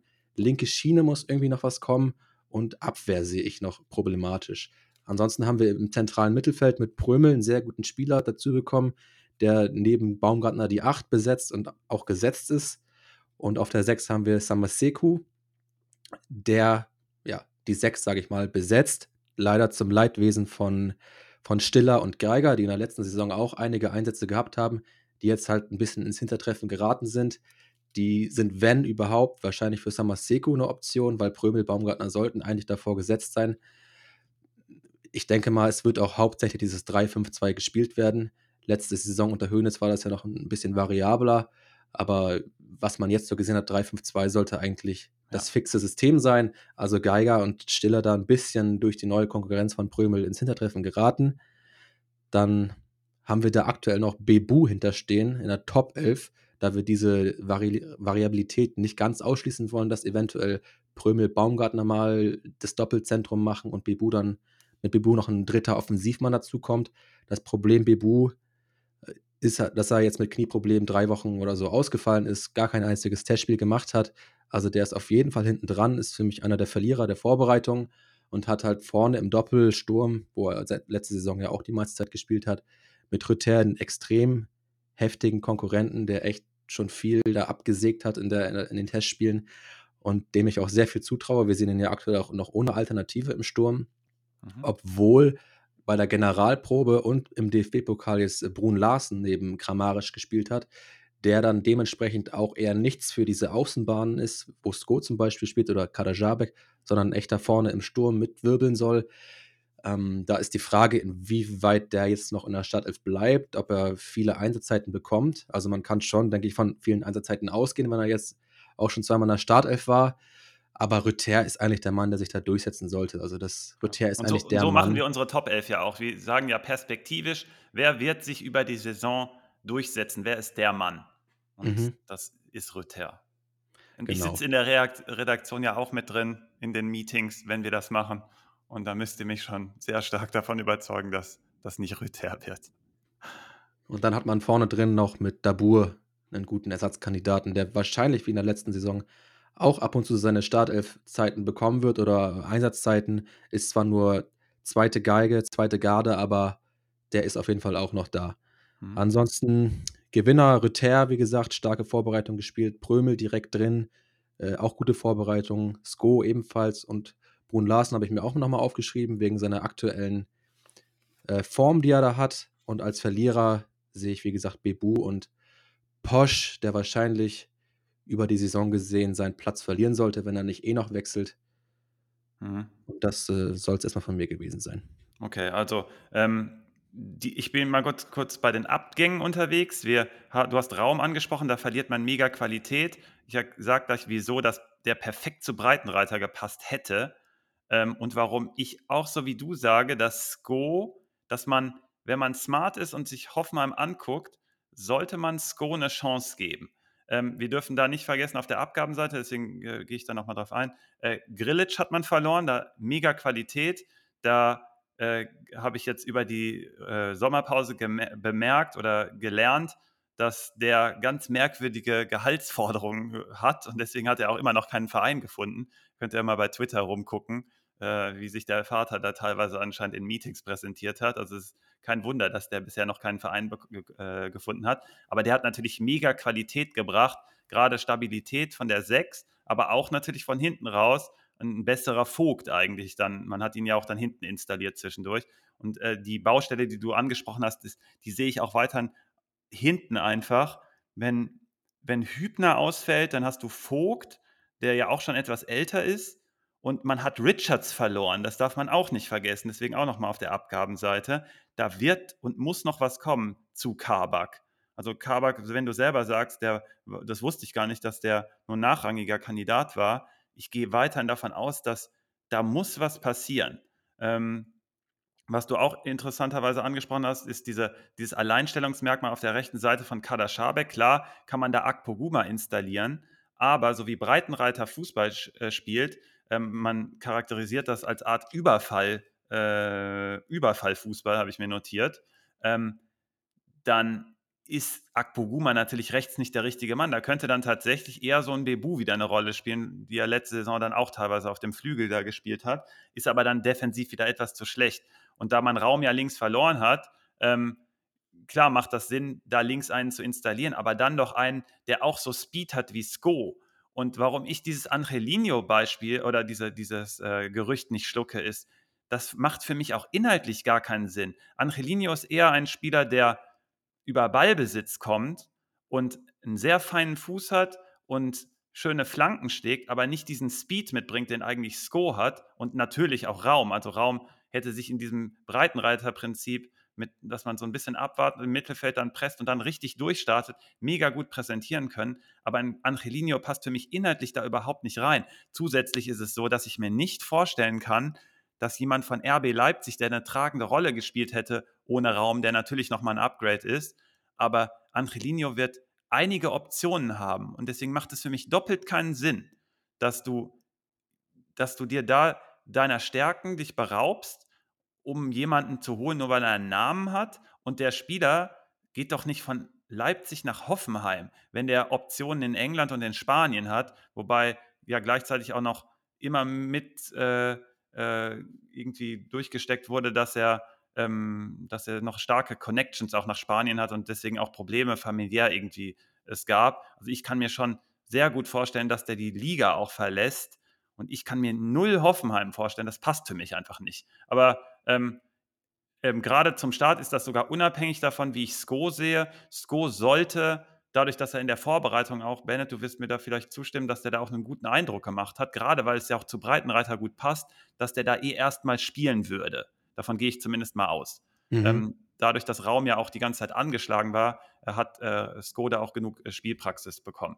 Ähm, letzte Saison war es so und deswegen so eine Art 180 Grad Umkehrung ist, dass man die fünf wenigsten Pressing-Aktionen der Liga hatte. Und da will man einfach, wie es so viele jetzt einfach machen, einfach viel aktiver sein, auch im Pressing. ähm, ist es so eine Art Match made in heaven, den hast du nämlich auch schon angesprochen, Bennett, mit Prömel. Der ist so eine Art verlängerter Arm da im Zentrum dann für Breitenreiter. Das könnte mega gut passen. Also habt den mal mit auf der Rechnung. Und ähm, das Zweite ist einfach diese enormen Schwankungen, die man in dem Team da gesehen hat, äh, seit Hoeneß da übernommen hat. Der hatte dann gezeigt und wir haben uns immer wieder gewundert, wie wie es da in, diesen, in diese Spiralen dann kam. Man hat nämlich so eine Siegesserie mal gestartet und dann ist man plötzlich wieder fünfmal hintereinander hat man verloren oder sowas und dann wieder gar nicht gewonnen, dann wieder ein paar Spiele äh, verloren und gewonnen, immer umgekehrt. Ich bin schon selber jetzt verwirrt, weil es genauso chaotisch immer zuging. Keiner konnte das richtig zuordnen. Und ähm, da bin ich mal gespannt, äh, ob Breitenreiter diese Konstanz da reinbringt. Der hat, wie gesagt, in der Schweiz einen mega guten Job gemacht und bringt da richtig Feuer rein. Und diese Intensität, dieses vertikale Spiel, das hat man auch von oben vorgegeben bei Hoffenheim, soll es sein. Und deswegen passt diese Kombination mit Breitenreiter bei Hoffenheim einfach noch viel besser, als sie bei Gladbach gepasst hätte. Und ähm, man möchte den Gegner, wie gesagt, so über, über Fallen stellen und äh, ähm, äh, in Fallen locken ähm, und dann halt wirklich vertikal sp äh, ähm, spielen. Wie gesagt, Raum hätte perfekt gepasst. Sko kann das genauso gut. Kader Schabek, da habe ich immer so ein bisschen Verletzungssorgen. Deswegen erwarte ich, dass da auch rechts eventuell noch was nachgelegt wird. Im Zentrum, Bennett, hast du gesagt, ist man gut besetzt. Und wenn man Kramaric in dieses Spiel einbindet von Breitenreiter, kann das für die Gegner mega gefährlich werden, weil wenn der diese Räume bekommt und in den richtigen Räumen äh, angespielt wird, dann kann Kramaric richtig Gold wert sein, auch von einer etwas tieferen Position. Und wenn er vorne gebraucht wird, dann ist da Baumgartner der Mann, auf den ich später noch eingehen werde. Aber ich bin mal gespannt, was äh, Susi sich hier gemerkt hat zu Hoffenheim, ob du äh, noch einen leicht anderen Ansatz hast oder uns dazu stimmst. Ähm, ja, also jetzt interessant bei denen auch ist, hey, wir haben eine Dreierkette. Wie funktioniert der Aufbau? Hm. Wir haben einen äh, zentralen äh, Spieler, äh, der den Aufbau übernimmt. In dem Fall könnte es Vogt sein. Ich glaube, Rudi wurde da auch probiert. Kann ich mir auch vorstellen. Ich glaube aber eigentlich, dass Vogt die Nummer 1 sein sollte. Ja. Ähm, das heißt, wir haben ja quasi einen immer abgekippten ähm, ZM, der mhm. dann quasi eine Pseudo-Doppel-6 gerne mit Samaseko bildet. Und im Vergleich zu Frankfurt wieder, ähnlich wie auch es, ich es bei Gladbach sehe, eine bessere Kontoabsicherung bietet. Da ist Prömel eigentlich perfekt. Was sie nämlich, genau, Prömel habe ich hier ganz oben bei mir stehen. Sehr gut. Ähm, weil diese Kontoabsicherung äh, bedeutet, also das System bedeutet, wir haben noch, sagen wir mal, Samaseko als Sechser. Ähm, dadurch werden, wird Raum für die beiden, Raum ist nicht mehr da, da wird Platz geschaffen für die beiden äh, Achter, die nach vorne offensiv ein, sich einschalten können. Mhm. Das ist perfekt für jemanden wie Baumgartner. Das ist perfekt für jemanden wie Prömel. Die unterschiedliche Arten von offensiven Achtern sind. Baumgartner, der eher das Spiel äh, lenkt, also ist es halt sehr, sehr spielstarker Spiel, äh, Spieler, den, mit dem du auch äh, Lösungen finden kannst. Mhm. Eben auch zum Freispielen der äh, Außenverteidiger. Prömel übrigens in, absolut auch. Also Prömel ist ein super Fußballer. Ähm, der, was beide gemein haben, ist, dass sie torgefährlich sind auf unterschiedliche Weisen. Wenn das, also eben, sie haben diese hohe, die haben dieses, diese Pressensituation, dann vertikales Spiel nach vorne, spielen die Außenverteidiger frei. Da ist eben der rechte Verteidiger von Hoffenheim absolut essentiell. Ähm, wenn dieser rechte Verteidiger ausfallen sollte, dann kann man mit U vielleicht tatsächlich umgehen. Das ist eine gute Idee. Und links finde ich da auch, dass Skov da der interessantere Pick ist. Der hat doch auch eine Saison Goran gehabt. Also ja, von dieser Position. Weil der ist ja eigentlich als vorne Rechtsspieler geholt worden und hat das ja auch in Dänemark dann gespielt. Aber dafür reicht es nicht. Dafür, der hat einen mega guten Abschluss, der hat aber etwas Defizite im Antritt und kommt dann auf den Speed, wenn du ihm den Raum gibst, aber vorne brauchst du ja diese kurzen Antritte und die mhm. fehlen ihm. Und deswegen hat man ihn ja damals irgendwie notgedrungen dann nach links gestellt und das hat mega gut geklappt. Und das könnte der jetzt perfekt hier wieder ausspielen. Also der ist eigentlich gar nicht, ich glaube, das hat er mittlerweile auch selber gemerkt, dass er da viel wertvoller sein kann. Mhm. Das, äh, das sehe ich auch. Ähm, und die Rolle von Kramaric auch voll bei dir, dass er zusammen, äh, Ich hatte ja eben bei Gladbach relativ viel darüber über diese Halbraumbesetzung gesehen. Ähnliches erwarte ich ja auch aufgrund dieser Spielertypen, also dass man mit Kramaric, Baumgartner oder auf der anderen Seite mit Kramaric, Prömel sehr gut äh, da punktuell Räume überladen kann, um dann den tiefgehenden Außenverteidiger oder einen tiefstartenden Stürmer äh, anspielen zu können. Mhm.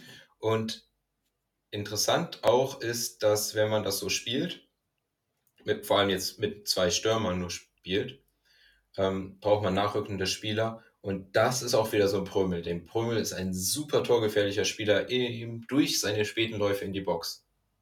Mhm. Ähm, dazu, Plus nach Standards übrigens, auch gefährlich. Plus nach Standards, ja genau. Das, ist, äh, das passt sehr gut. Übrigens mit Skov einer der besten Standardschützen auch der Liga. Ähm, mhm. Ich finde, das ist ein sehr interessantes Team. Ich habe ganz kurz, darf ich da einhaken, wegen der Torgefährlichkeit? Bitte. Du hast, äh, wir haben ähm, heute, äh, heute Nacht ist, äh, wir haben den Boost relaunched vor der Saison äh, an alle Dauerkartenbesitzer. Noch ganz kurz, wir haben den Boost umgestaltet. Ich werde es nachher noch äh, euch genauer erklären, aber der Boost zeigt jetzt an, äh, die Torwahrscheinlichkeit, die wir dem Spieler geben. Welche Gründe das hat, erkläre ich euch dann noch genauer. Aber wenn ihr gerade auf den Boost seht, seht ihr 26% Torwahrscheinlichkeit im Spiel gegen Gladbach von Prömel und das unterstreicht gerade die Gefahr, die Prömel auch von der Achterposition da ausstrahlt. Finde ich ganz spannend. Genau, das ist es nämlich, was dann nochmal so ein bisschen äh, die zentrale Rolle von Prömel. Zweitens, was mir auch aufgefallen ist, dass ähm, Hoffenheim nicht ein ähm, super hohes Pressing immer spielt, sondern, wie du so schön gesagt hast, auch so ein wenig ein Union Berlin-Spiel hat, dass sie sich dann auch zurückziehen, das mhm. Mittelfeld mhm. verdichten und äh, versuchen dann die äh, Bälle dazwischen zu intercepten. Ähm, Prömel kennt das und ich glaube, das passt auch sehr gut zu den, äh, zum Hoffenheimer Kader. Ähm, Deswegen habe ich auch Match Made in Heaven gesagt bei, diesen, bei dieser Kombination Breitenreiter Prömel. Also das ist der Spieler. Ja, den, den kannst du überall benutzen. Der ist defensiv solide, der löst Situationen im Mittelfeld gut, torgefährlich super. So, das heißt, die ziehen sich dann zurück tatsächlich, um dann nach vorne zu gehen. Ähm, kann sehr gut gegen Pressing-Teams funktionieren, wie das ja auch Union zeigt. Äh, bedeutet aber auch, dass man so ein bisschen äh, vorsichtig sein sollte, jetzt gerade bei Samaseko, also für Managerspiele, dass vielleicht gar nicht so viele defensive Aktionen dann äh, anfallen, weil die über Raumverteidigung dann die mhm. gegnerischen Teams äh, immer bemachen. Das muss man ein bisschen im Hinterkopf haben. Das heißt, man muss eigentlich vor allem über die offensiven Aktionen planen für die Mittelfeldspieler. Mhm. Zweitens, also, ähm, ich habe hier zwei Picks übrigens, wenn wir schon mal dazu gehen. Also mein erster Pick ist Kramaric als Stürmer. Ich glaube, der kostet bei Kickbase jetzt wieder 34. Mhm. Das ist ein, wenn er so spielt, wie wir erwarten oder wie er in den letzten Saisons gespielt hat, ist es auf jeden Fall ein Top 10, vielleicht sogar Top 5 Stürmer. Und dafür ist der Preis fair. Ich glaube, das ist, wenn man sagt, hey, ich will einen Stürmer noch haben für ein Managerspiel und ich will nicht so viel Risiko eingehen, aber äh, die erste Garde ist raus oder verletzt. Mhm. Dann ist, glaube ich, Kramaric so ein halbes Regal drunter und ich glaube, das ist auf jeden Fall, wenn man da was schnappen kann, gut. Mhm. Mein eigentlicher Spieler ist aber mein Breakout-Spieler Rüther.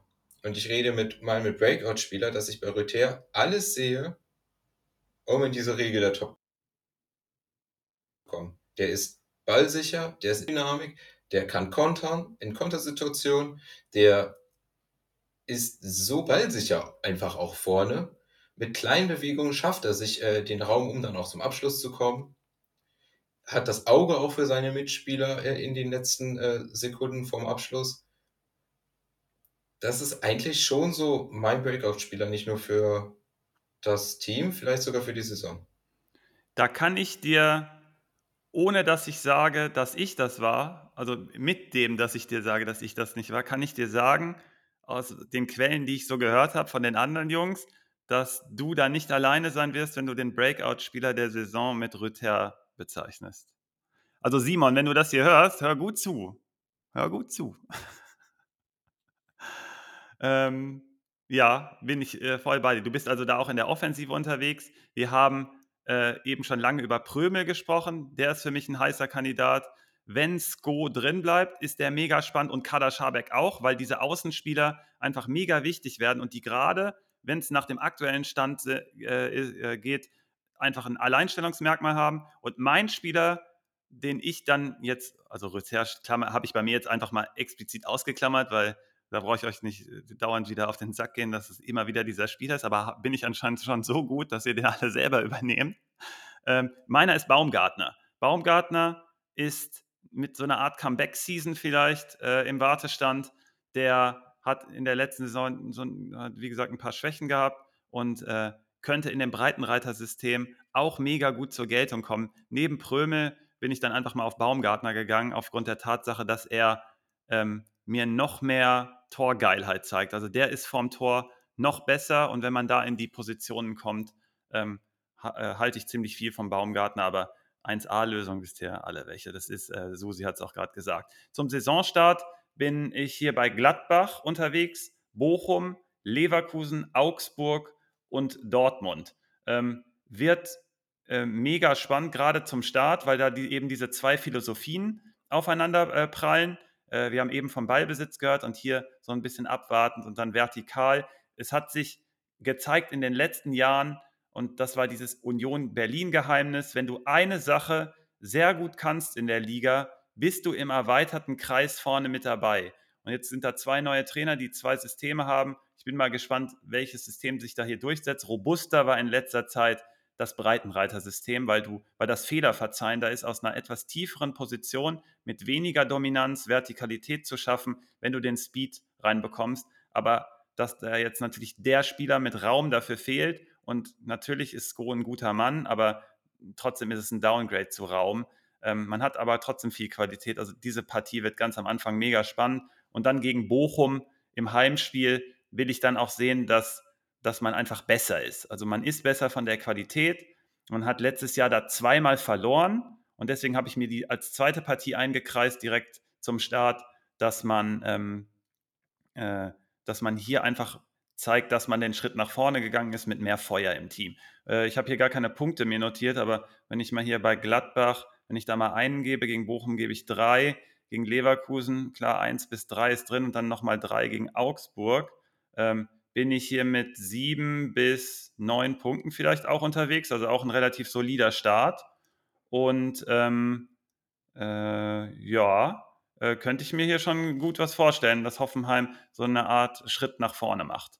Ähm, wenn wir jetzt ein, äh, jetzt sind wir bei vier Teams gewesen, es war ein richtig geiler Viererblock mit richtig viel Qualität drin, den Hoffenheim jetzt äh, abgeschlossen hat. Kommen wir zum nächsten Team mit Mainz. Mainz hätte man vielleicht letzte Saison nicht so weit oben erwartet als äh, Achter, aber ich habe ja schon gedacht, hm, okay, ich glaube, ich hatte sogar auf acht im Endeffekt, weil es eben dieses Phänomen ist, was ich jetzt wieder aufnehme. Ähm, wenn man eine Sache in der Liga gut kann, ist man sicher mit dabei. Und Mainz hat es einfach, wie Union Berlin versteht es, aus einer kompakten Defensive heraus nach vorne vertikales Spiel zu erzeugen und dann gefährlich zu sein. Dann hat es natürlich sehr gut geholfen, dass Burkhardt in so einem System äh, sozusagen schon aufgewachsen ist und dann durchgestartet ist, durchgestartet ist in der letzten Saison.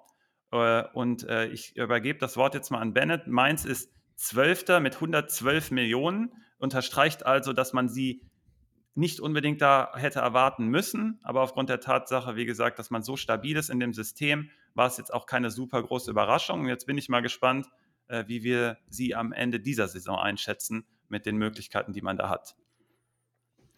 Ja, du sagst es gerade eben, kompakte Defensive.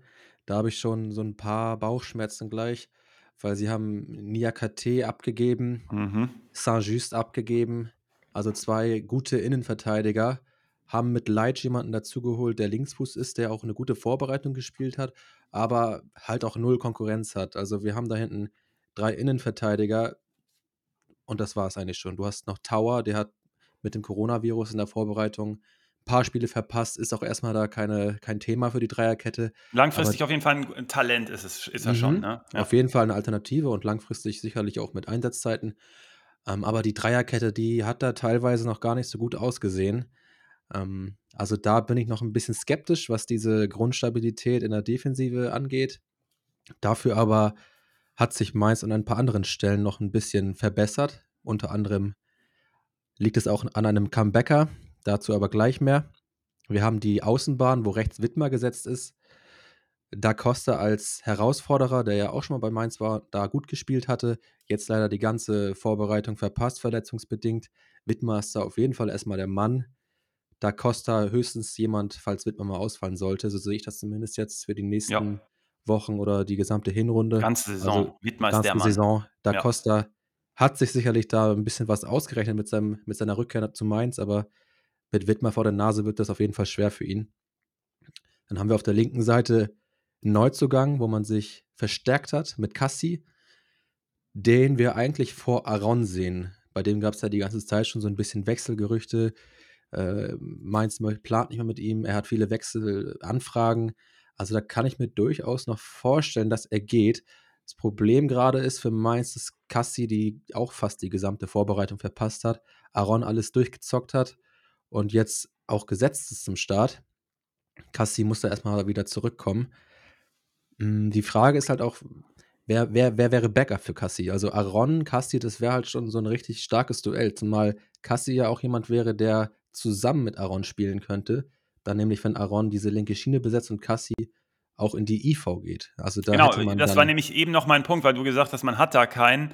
Wir haben wohl in der Saisonvorbereitung, als wir die Top 11 zum ersten Mal gesetzt haben, haben wir auf jeden Fall, wenn ich mich richtig erinnere, davon gesprochen, dass er das könnte. Ne? Jetzt hat man aber genau. mit Leitsch ja da den linken Mann, der müsste dann also rechts spielen, aber wir haben ja hier unsere Redakteure, die gesagt haben, der könnte das auch wohl rechts anscheinend. Also die Sache ist ja alles spielen bis auf Torwart. Okay. Also gut, die Sache ist ja, was man auch gar nicht weiß, der ist gar kein Linksfuß. Also der hat einen starken rechten Fuß. Äh, deswegen ist es sowieso ein bisschen. Gut, dass ich mit euch spreche. bisschen, äh, bisschen fraglich, warum er links spielt, aber hatte halt da bei seiner Eckstation die meiste Zeit gespielt. Ah, okay. Also durchaus auch rechter IV ist was für, für ihn. Also kann er durchaus spielen. Ist jetzt halt wegen der Vorbereitung, da hat er, ich glaube, ein, zweimal links gespielt. Ansonsten hat er nicht viel gemacht, wegen, wegen Verletzung oder Krankheit. Deswegen weiß man nicht, ob der jetzt auch eingeplant ist für die IV, aber soweit ich weiß, waren die Verantwortlichen da schon guter Dinge, dass er das auf jeden Fall auch kann.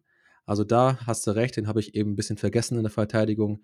Sofern denn Aaron bleibt, das muss man immer im Hinterkopf haben. Wenn er noch geht, dann ist Cassi auf jeden Fall der Mann für die linke Seite. Also mhm. aktuell sehe ich da einen Zweikampf zwischen den beiden äh, mit Vorteilen für Aaron aktuell, aber Cassi sollte da gute Chancen haben über die Saison gesehen. Dann hat man mit Corden einen Sechser, den ich nicht komplett sicher sehe. Ich sag mal gerade 80 Prozent. Bei der Generalprobe hatte da Barrero gespielt, jetzt im Pokal wieder Chor. Chor sollte eigentlich da die Nase vorne haben. Aber wie gesagt, kein Top, Top, Top-Spieler, der gesetzt ist aus meiner Sicht. Dafür aber Stach, der davor auf der 8 spielt. Und links hat man Lee, der ja schon vergangene Saison relativ viele Einsatzzeiten gesammelt hat und auch jetzt wieder ein guter Call wäre für diese Saison. Also den sollte man auf jeden Fall nicht abschreiben, den sehen wir ja aktuell auch in der Top 11.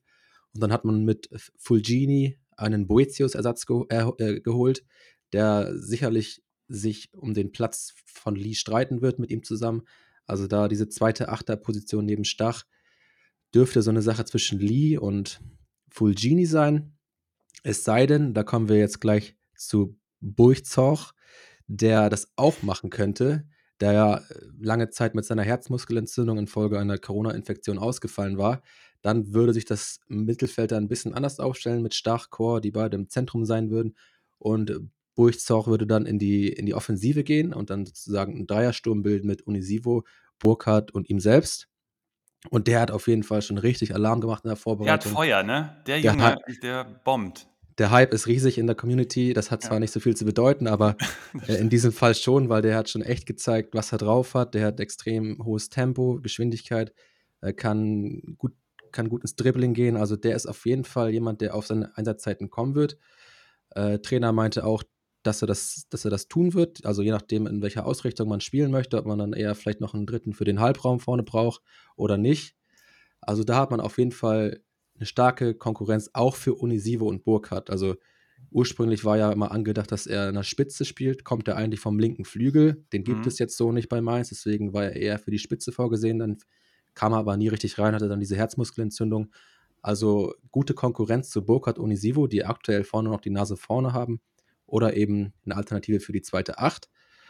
Und dann wäre da noch Ingwarzen, der ja Der ist nämlich so ein ähnlicher. So, mhm. Das Profil, was du gerade nämlich beschrieben hast, trifft eigentlich auf Ingwertsen genau auch zu. Du, also dieses, dieses Pendeln zwischen, der könnte vorne und der trifft auch gut, aber der könnte auch von der Achter kommen. Genau, genau. Also Ingwertsen ist auch noch so ein Kandidat, bei dem wir mal gucken müssen, was mit dem so ist, weil Unisivo, Burkhardt haben beide gleich die Nase vorne. Ingwertsen könnte man vielleicht auf eine Stufe mit Burg Zocht stellen. Mhm. Oder auch nicht, ich weiß es nicht genau. Ich glaube, bei der, bei der Generalprobe war es sogar so, dass Unisivo und Burkhardt sich in der Halbzeit einmal abgewechselt hatten mit den anderen beiden. Also Ingwarzen, Burgzoch dann mit dem anderen jeweils. Also Unisivo, Burgzoch, sage ich jetzt mal, und Burkhardt, Ingwarzen. Also, dass gar nicht das Top-Duo vorne gespielt hat, sondern sich die vier abgewechselt haben. Da ist auf jeden Fall auch Konkurrenz am Start und ich will gar nicht mich mal festlegen auf die beiden über die ganze Saison gesehen.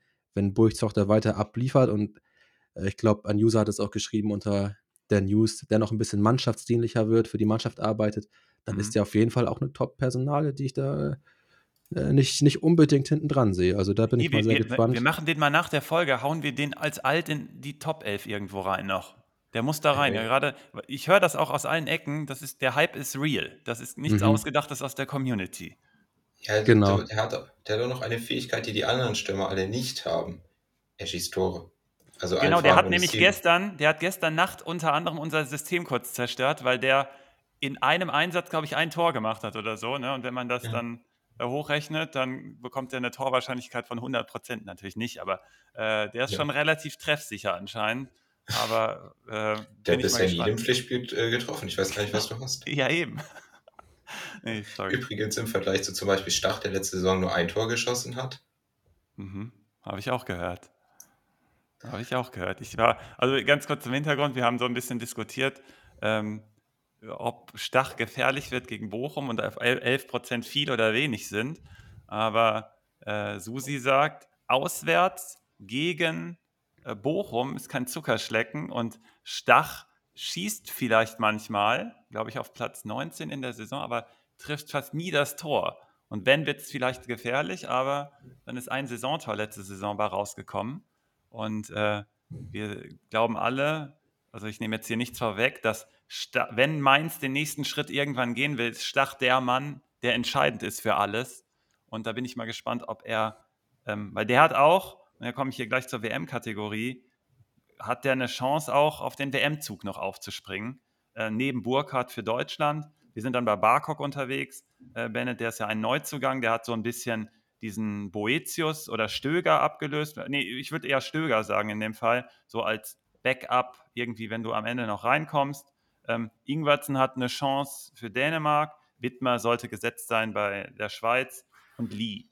Und ähm, da bin ich mal echt gespannt, wenn sich, wenn sich bei Mainz da einen Schritt nach vorne tun soll, dann muss den Stach auslösen, der einfach ein überragender Spieler ist und Mainz kann sehr, sehr happy sein, dass der noch eine Saison da ist. Man ist in der letzten Saison Achter geworden, habe ich eben schon gesagt. Und das war für mich so ein gefühlter Ceiling. Also da, mehr geht meiner Meinung nach nicht mit, mit den Spielern, die man hat und äh, mit dem Konzept, was man da fährt.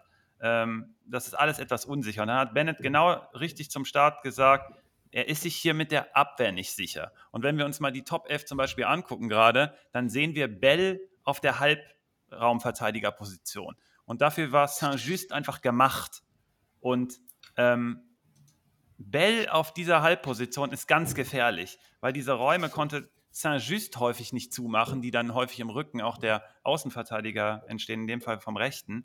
Und Bell, wenn Bell das zumachen soll, das wird halt gefährlich. Und man hat dann in der letzten Saison schon hinten raus gemerkt, dass es dann kritisch wurde. Man hat aber trotzdem, das muss man dann auch Mainz zugutehalten, in Hin- und Rückrunde einfach stabil abgeschlossen. Man, glaube ich, immer jeweils Top 9 oder so. Und ähm, man war, wie gesagt, relativ stabil. Man ist halt in dem Cluster Union Berlin, vielleicht etwas hinten dran, aber einfach im Grunde auch in, auf einer Stufe. Man hat zum Beispiel hier die viertwenigsten Torschüsse zugelassen und ich glaube äh, Union Berlin dann die drittwenigsten. Das heißt, man hat ein klares Konzept, nochmal unterstrichen, hey, der Trainer ähm, gibt das vor, ähm, in der Liga musst du eine Sache gut können und du bist einfach mit dabei. Und äh, die Neuzugänge, die ihr jetzt auch, also Halbneuzugänge mit Bürsoch und äh, Fulgini, äh, dann der über Standards auch kommt, der hat so ein bisschen die Boetius-Rolle dann, äh, Niakate Leitsch, glaube ich, ist relativ pari-pari, aber diese eine Schwachstelle ist, ähm, Saint-Just wurde noch nicht ersetzt.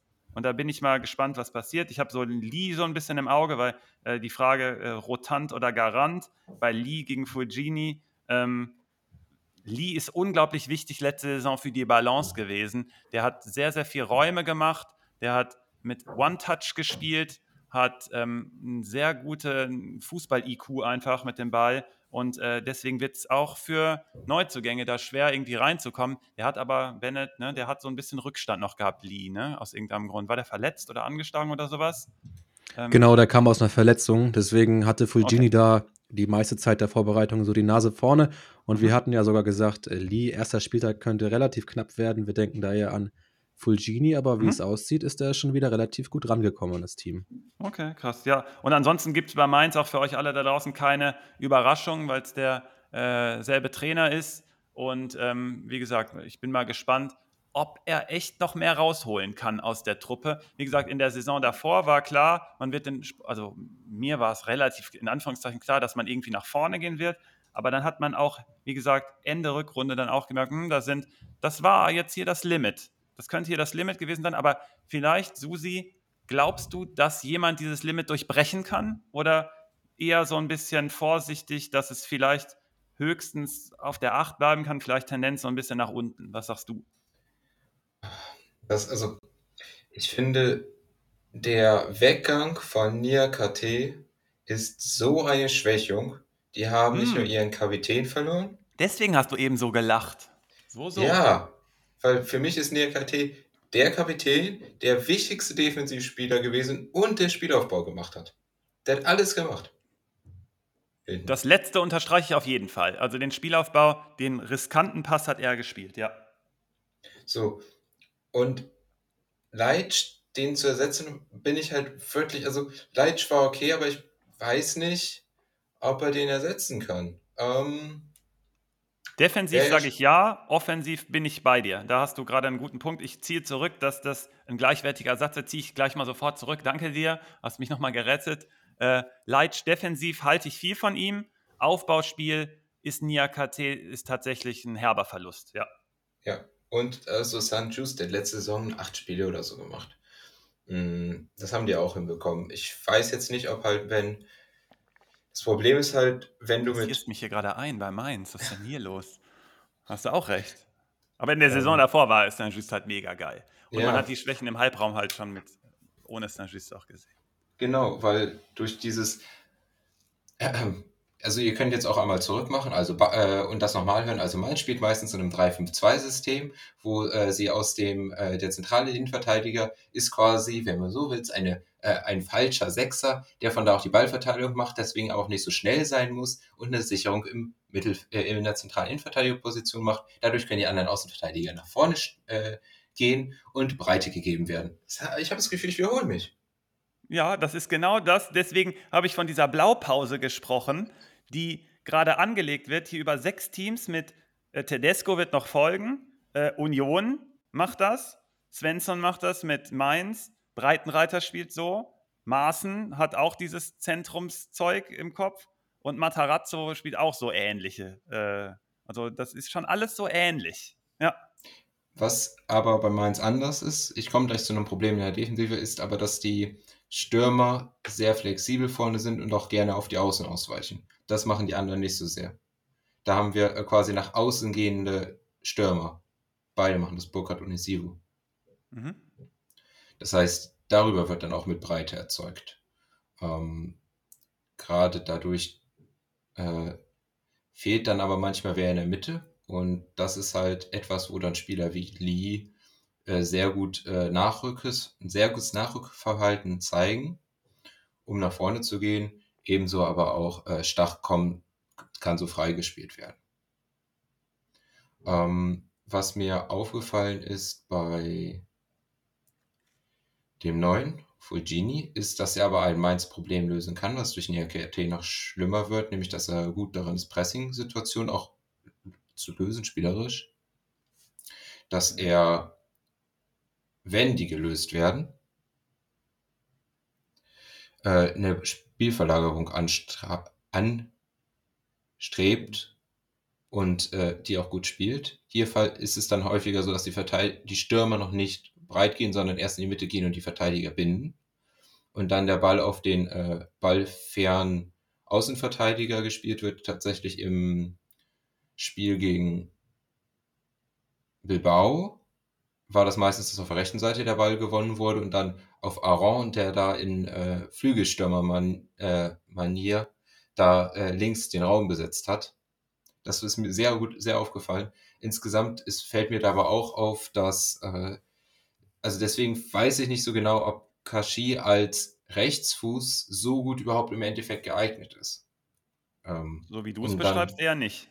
Genau. Also ja. die haben sich auch sicher was dabei gedacht. Ähm, so jetzt noch einmal Fulgini abzuschließen. Äh, der ist nämlich auch ein Spieler mit sehr vielen Abschlüssen. Ähm, seine Scoring-Chance ist von uns angegeben mit 16%. Das ist der zweithöchste Wert von Mainz. Ähm, er schießt auch, äh, der hat zuvor in der französischen Liga gespielt. Da hat er über 1,5 Schüsse pro Spiel. Aus guten Positionen auch. Dazu ist er auch Standardschütze. Und auch in engen Räumen äh, ist da ein Spieler, der den Ball gut passt. Während Lee sehr gute dynamische Laufwege auch hat, ist Fulgini sehr gut auch im Spielen vom Ball und schafft es dann auch wiederum hier den linken Außenverteidiger, zum Beispiel Aaron, gut freizuspielen. Ähm, deswegen, ich glaube, das ist halt auch der Wunschspieler gewesen. Die haben ja 5 Millionen, glaube ich, für ihn bezahlt, was für Mainz super viel Geld ist, weil er, glaube ich, auch dieses Problem da gelöst, also ein Problem lösen soll, was Mainz letzte Saison hatte, tiefstehende Gegner zu zerspielen. Und da hatten sie es ja mit Stöger versucht, dass er nicht so gut funktioniert für Lini, könnte ich mir vorstellen, dass es passt. Mhm. Ähm, mir gefällt dann wiederum links äh, Aaron sehr gut. Ähm, dadurch kannst du dann auch, ähnlich wie es bei Gladbach beschrieben hatte, ähm, die andere Seite, der andere Außenverteidiger ist dann auch frei für späte Strafraumläufe. Bei Wittmer ist mir das schon aufgefallen, der ist sehr torgefährlich auch, taucht er da häufiger auf. Ähm, und ich glaube, das sind gute offensive Sachen. Mein Problem ist der Spielaufbau, der von IRKT fehlt und die defensive Stabilisierung. Hack Bell ist eigentlich eine zu, lang in, zu langsame Innenverteidigung. Gerade wenn Wittmer nach vorne geht. Gerade weil drei bzw. Fünferketten immer Raum zwischen den äh, Außenverteidigern und den äußeren Innenverteidigern bieten, ja. die dann mit Geschwindigkeit wieder geschlossen werden müssen. Und ich weiß nicht, ob man vielleicht sogar mit Kashi als rechten Innenverteidiger getestet hat oder zumindest es überlegt hat. Das könnte ich mir dann nämlich vorstellen, weil mein Problem bei Mainz ist, auch wenn ich mir offensiv da einige Sachen da ich gut finde, ich finde auch den neuen Stürmer, also der jetzt ja endlich fit ist, sehr spannend, aber ich habe wirklich Bauchschmerzen bei der Innenverteidigung. Und ich glaube, das wird Mainz auch kosten, gerade dadurch, dass viele Teams Sachen gut machen. Und Mainz große Stärke war, so wenig Tore zu kassieren. Und wenn sie da was verlieren, dann wird es, glaube ich, schwierig. Ähm, ist genau mein Gefühl auch. Ähm, du hast das, ich war sogar gar nicht so auf diesem äh, Hype noch in der Offensive, da hast du sogar ein bisschen mehr Bonus noch gegeben bei Mainz, aber ich habe mich auch auf diese Defensive, genau wie Bennett, auch konzentriert, dass ähm, ich da so einen leichten Drop-off erwarte. Habe dann gesagt, mein Spieler der Saison wenn was geht, wie gesagt, schafft es jemand, diese Decke zu durchbrechen, dann ist das Stach. Deswegen ist er der Spieler der Saison für mich. Äh, mal gucken, wen, wen, du gleich hast noch. Äh, der verkörpert einfach diese Entwicklung ähm, vom, äh, von diesem Umschalten hin zu etwas mehr Dynamik mit dem Ball dann auch, weil der hat, der macht Sachen, die sonst da keiner im Kader kann. Ähm, ich bin gespannt, wie er sich da schlägt, vor allem wenn wir alle so ein bisschen erwarten, dass man hinten ein bisschen unsicherer steht. Äh, ihr also du gerade hast mir gerade aber erklärt, dass man in der Offensive ein bisschen gefährlicher ist. Vielleicht macht man so eine Entwicklung und geht ein bisschen mehr Risiko hinten. Ich kann mir aber gut vorstellen, also wir hatten in der, wie gesagt, in der Vorbereitung, deswegen habe ich es doch eben angesprochen, Cassie da hinten rechts nämlich schon gestellt. Das können wir uns nämlich genauso gut vorstellen. Vielleicht kommt aber ja noch jemand. Vielleicht Vielleicht ist da noch gar nicht alles beendet, ist es sowieso nicht, weil die Transferphase noch so lange ist. Äh, der Saisonstart äh, beginnt mit Bochum und das ist, deswegen wollte ich das auch noch kurz hier abhandeln. Das ist der nächste Schritt, der von mir letzte Saison schon so häufig proklamiert wurde.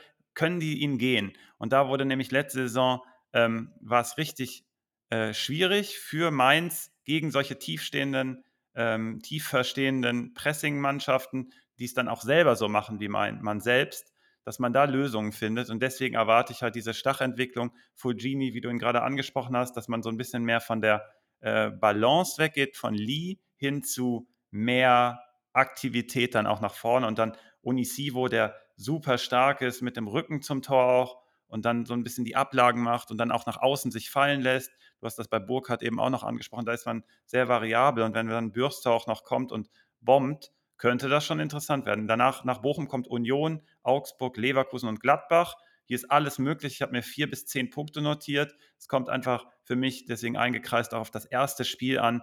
Kann man da endlich mal den Entwicklungsschritt gehen? Und äh, ich bin jetzt erstmal gespannt, Susi, wen du hier als Spieler dann genommen hast. Und ähm, bevor wir dann zur letzten Partie, äh, zur, nicht zur letzten Partie, sage ich schon, zur letzten Mannschaft kommen. Also, Stach, ja. So, Stach. Also Stach sage ich ja. Ähm, dann zweites sage ich, Wittmer ist, glaube ich, ist es noch ein Budget, Budget, Budget Pick, wenn du mit 13 bei Kickbase eingetragen bist. Hm. Aber wenn Wittmer so viele sich in der so weiterentwickelt, wie er, also das heißt, wenn Wittmer so weiter punktet wie letzte Saison und wir haben jetzt versucht, oder ich habe versucht auszuarbeiten, dass ich mir vorstellen kann, dass seine Rolle noch wichtiger wird, ist ja auch Captain bei äh, Mainz. Mhm. Dann haben wir hier einen äh, Verteidiger für 13 Millionen, der letzte Saison mehr Gesamtpunkte geholt hat als ein anderer Linie oder ein Guerrero. Der tatsächlich an den Kickbase-Punkten vielleicht nicht ganz, aber nicht weit unter 3000 dann liegt. Das ist für diesen Preis wirklich ein spannender Spieler mit sehr wenig Risiko eigentlich. Finde ich auch spannend. Im Zweifel würde ich lieber Stach nehmen, aber Wittmer zumindest auch auf meiner Transferliste. Und hier der ähm, sowohl äh, Fujini finde ich ganz spannend. Ähm, bin ich mir aber auch ein bisschen unsicher, weil wir haben ja gesagt, da sind einige Probleme, aber für 8,6 kann man mitnehmen. Aber ich finde diesen neuen Stürmer sehr interessant nochmal als unter dem Radar. Also ich kann mir gut vorstellen, dass er da mindestens drei Tore macht und äh, vielleicht tatsächlich da vor allem ein Unisivo äh, und mindestens nicht drei Tore macht in der Saison oder in einem Spiel. Ja, wir hatten hier eine Frage Dauer, äh, im Dauerkarten-Chat auf unserer Website ja. äh, von Kasim, der gefragt hat, ob äh, die, der drei Saisontore macht. Natürlich. Und, äh, in einem hier Spiel. haben wir zwei Leute, die kritisieren, nee, also hier die Aussage von Svenno, er macht das in einem Spiel. Also, Kasim, Grüße an dich gehen raus. Äh, wir rocken das mit Bürchsauch. Ähm, wenn, der, wenn der die Chance erhält und der kann, da, da geht was. Ich habe richtig Bock jetzt mittlerweile. Bennett, du hast es eingeleitet hier auch. Äh, das ist halt auch ganz der schön. Hype ist real. Da, da hat äh, Svensson ja auch drüber gesagt, dass es halt nochmal eine andere Art von Spieler ist. Also, äh, dass man mit Unisivo vielleicht mehr so ein bisschen mehr so einen Halbrumspieler hat. Ja. Und äh, damit haben wir dann mehr einen Tempo 1 gegen 1 Spieler noch, den wir sonst so nicht da haben. Und ich glaube, das passt. Okay. Wo es letzte Saison richtig gut gepasst hat, war beim ersten FC Köln. Und als ich dann auf die Money Game Tabelle geguckt habe, äh, habe ich gesehen 92 Millionen auf Platz 15. Also nochmal rückwirkend äh, Kompliment an Baumgart und äh, Köln äh, dass sie auf Platz 7 am Ende eingelaufen sind und dementsprechend jetzt auch äh, international zumindest in die Quali dürfen, was vielleicht zum Problem wird. Aber Bennett, äh, wir läuten jetzt hier den Schlussgang ein mit Köln. Hau mal raus, was so die Vorbereitung hergegeben hat. Und dann äh, schauen wir mal, was wir, was wir daraus machen. Ja, ich bin auch gespannt, was aus Köln wird. Sind ja direkt im Pokal jetzt schon raus gegen Regensburg. Also das ist auf jeden Fall nicht nach Plan gelaufen. Baumgart wird es wahrscheinlich auch nicht sonderlich gefallen haben. Der ist wahrscheinlich etwas lauter geworden. Ähm, ich sehe gerade aktuell besonders oder die größten Probleme in der Innenverteidigung, wo wir mit Kilian jemanden haben, der in der Vorbereitung teilweise ausgesetzt hat und dann auch teilweise nicht gut aussah und deswegen Chabot aktuell die Nase vorne hat, der ja auch Linksfuß ist. Das heißt, Chabot ist dann der linke IV und Hübers der rechte. Wobei wir Chabot eigentlich auch nicht als stabilen IV bei Köln sehen. Also die Wunschvorstellung ist dann schon die aus der letzten Saison mit Kilian und Hübers. Aber aktuell Chabot vorne ist generell jetzt, glaube ich, keine IV, die an die guten IVs, wir hatten ja auch schon einiges in dieser Folge angesprochen, herankommt. Also ich kann mir da auch was das gesamte Team angeht, glaube ich, nicht vorstellen, dass Köln nochmal so gut abschneidet wie in der letzten Saison, weil halt auch einfach die Konkurrenz ordentlich zugelegt hat. Also wir haben dann Schwebe im, Klo, äh, im, Chlor, im Tor, das ist klar. Im Klo. Äh, auf der rechten Seite Schmitz, der aber auch ordentlich Druck bekommt von Easy Also Schmitz sollte aktuell die Nase vorne haben, aber ich glaube, Baumgart hat ja Easy auch in der vergangenen Saison immer mal wieder reingeworfen. Damit hätte er auch diese Saison dann keine Probleme. Und Hector auf der linken Seite. Dann eine ganz spannende Personalie Skiri, bei dem ich mir eigentlich noch denke, dass er abgegeben wird. Also wir haben hier einen, einen Skiri, der einen Vertrag bis 2023 hat. Natürlich ein extrem wichtiger Spieler für Köln ist auf der 6, aber mit dem man wahrscheinlich nicht ins letzte Vertragsjahr gehen möchte. Zwar sagt Baumgart, na klar, plane ich mit ihm. Ich habe nicht das Gefühl, dass, dass er woanders ist. Das sind halt die typischen Traineraussagen. Aber er sagt auch, wenn da irgendwie ein An Angebot kommt, dann müssen wir reden. Das Gute aus Köln-Sicht ist ja, man hat ja theoretisch schon eine Alternative für Skiri. Also wenn er gehen sollte, nimmt man das Geld mit und man hat einen Martel, der da an der Vorbereitung gut überzeugt hat. Der ist zwar erst 20 Jahre jung, macht aber bisher auch schon einen guten Eindruck, kommt aus Leipzig. Also da würde ich mir, glaube ich, als Trainer weniger Sorgen machen. Plus, man hätte noch eine gute Option, Hector ins zentral-defensive Mittelfeld zu ziehen und Pedersen, Neuzugang auf der linken Verteidigerseite, dann einzusetzen, der bisher auch einen guten Eindruck macht. Also ich habe mir hier Pedersen und Martel als zwei Gewinner der Vorbereitung herausgeschrieben. Das notiere was, ich mir direkt. Was natürlich auch äh, für einen Abgang von Skiri sprechen könnte. Also man hat hier zwei Optionen, um den zu ersetzen. Martel, wie gesagt, macht einen guten Eindruck auf seiner defensiven Position, als auch Hector als Alternativoption. Mit Pedersen hast du halt auch einen guten LV, der theoretisch auch als linker IV spielen könnte, aber bei Köln eher für die linke Position vorgesehen ist. Ich weiß jetzt nicht, ob er auch jemand wäre, um Chabot dann in der Viererkette zu ersetzen. Natürlich hat er das sogar im Training auch schon gespielt. Linke IV-Position in der Viererkette. Aber ob das was auf Dauer ist, ich bezweifle es. Also da ist er dann eher linker Verteidiger, Backup beziehungsweise Startelf, wenn Hector ins Zentrum geht. Vorausgesetzt, wie gesagt, Skiri verlässt den Club noch. Dann haben wir davor die Dreierreihe, ähm, die ja auch in der vergangenen Saison schon gespielt hat, mit Uth auf der 10, Keins links, Jubicic rechts.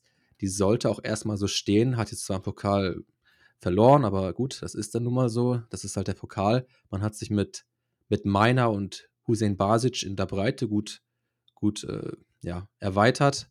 Hussein Basic war eigentlich ein Kandidat für eine Laie. Da hat Baumgart jetzt aber gesagt, er hat sich so gut präsentiert in der Vorbereitung, der bleibt bei uns. Also mhm. das sind zwei Leute, die dann auf diese Außenpositionen gehen könnten für Jubicic und Keins, die aber aktuell da die Nase vorne haben. Genau wie Uth, bei der bei dem natürlich Duda, Duda noch dahinter steht. Aber auch da gehe ich davon aus, dass Duda eventuell sogar noch den Verein verlässt, weil Perspektive hm, ist ja eher so weniger da, wenn da Ut den mhm. Platz, sage ich mal. Und gab ja auch Probleme, ne, in, im genau. Zusammensein genau. irgendwie letzte Saison genau. auch. Also da gab es dann ein paar Unstimmigkeiten. Da hatte Baumgart Duda kurzzeitig sogar aus dem Team suspendiert. Der hat dann irgendwie nicht im Kader gestanden.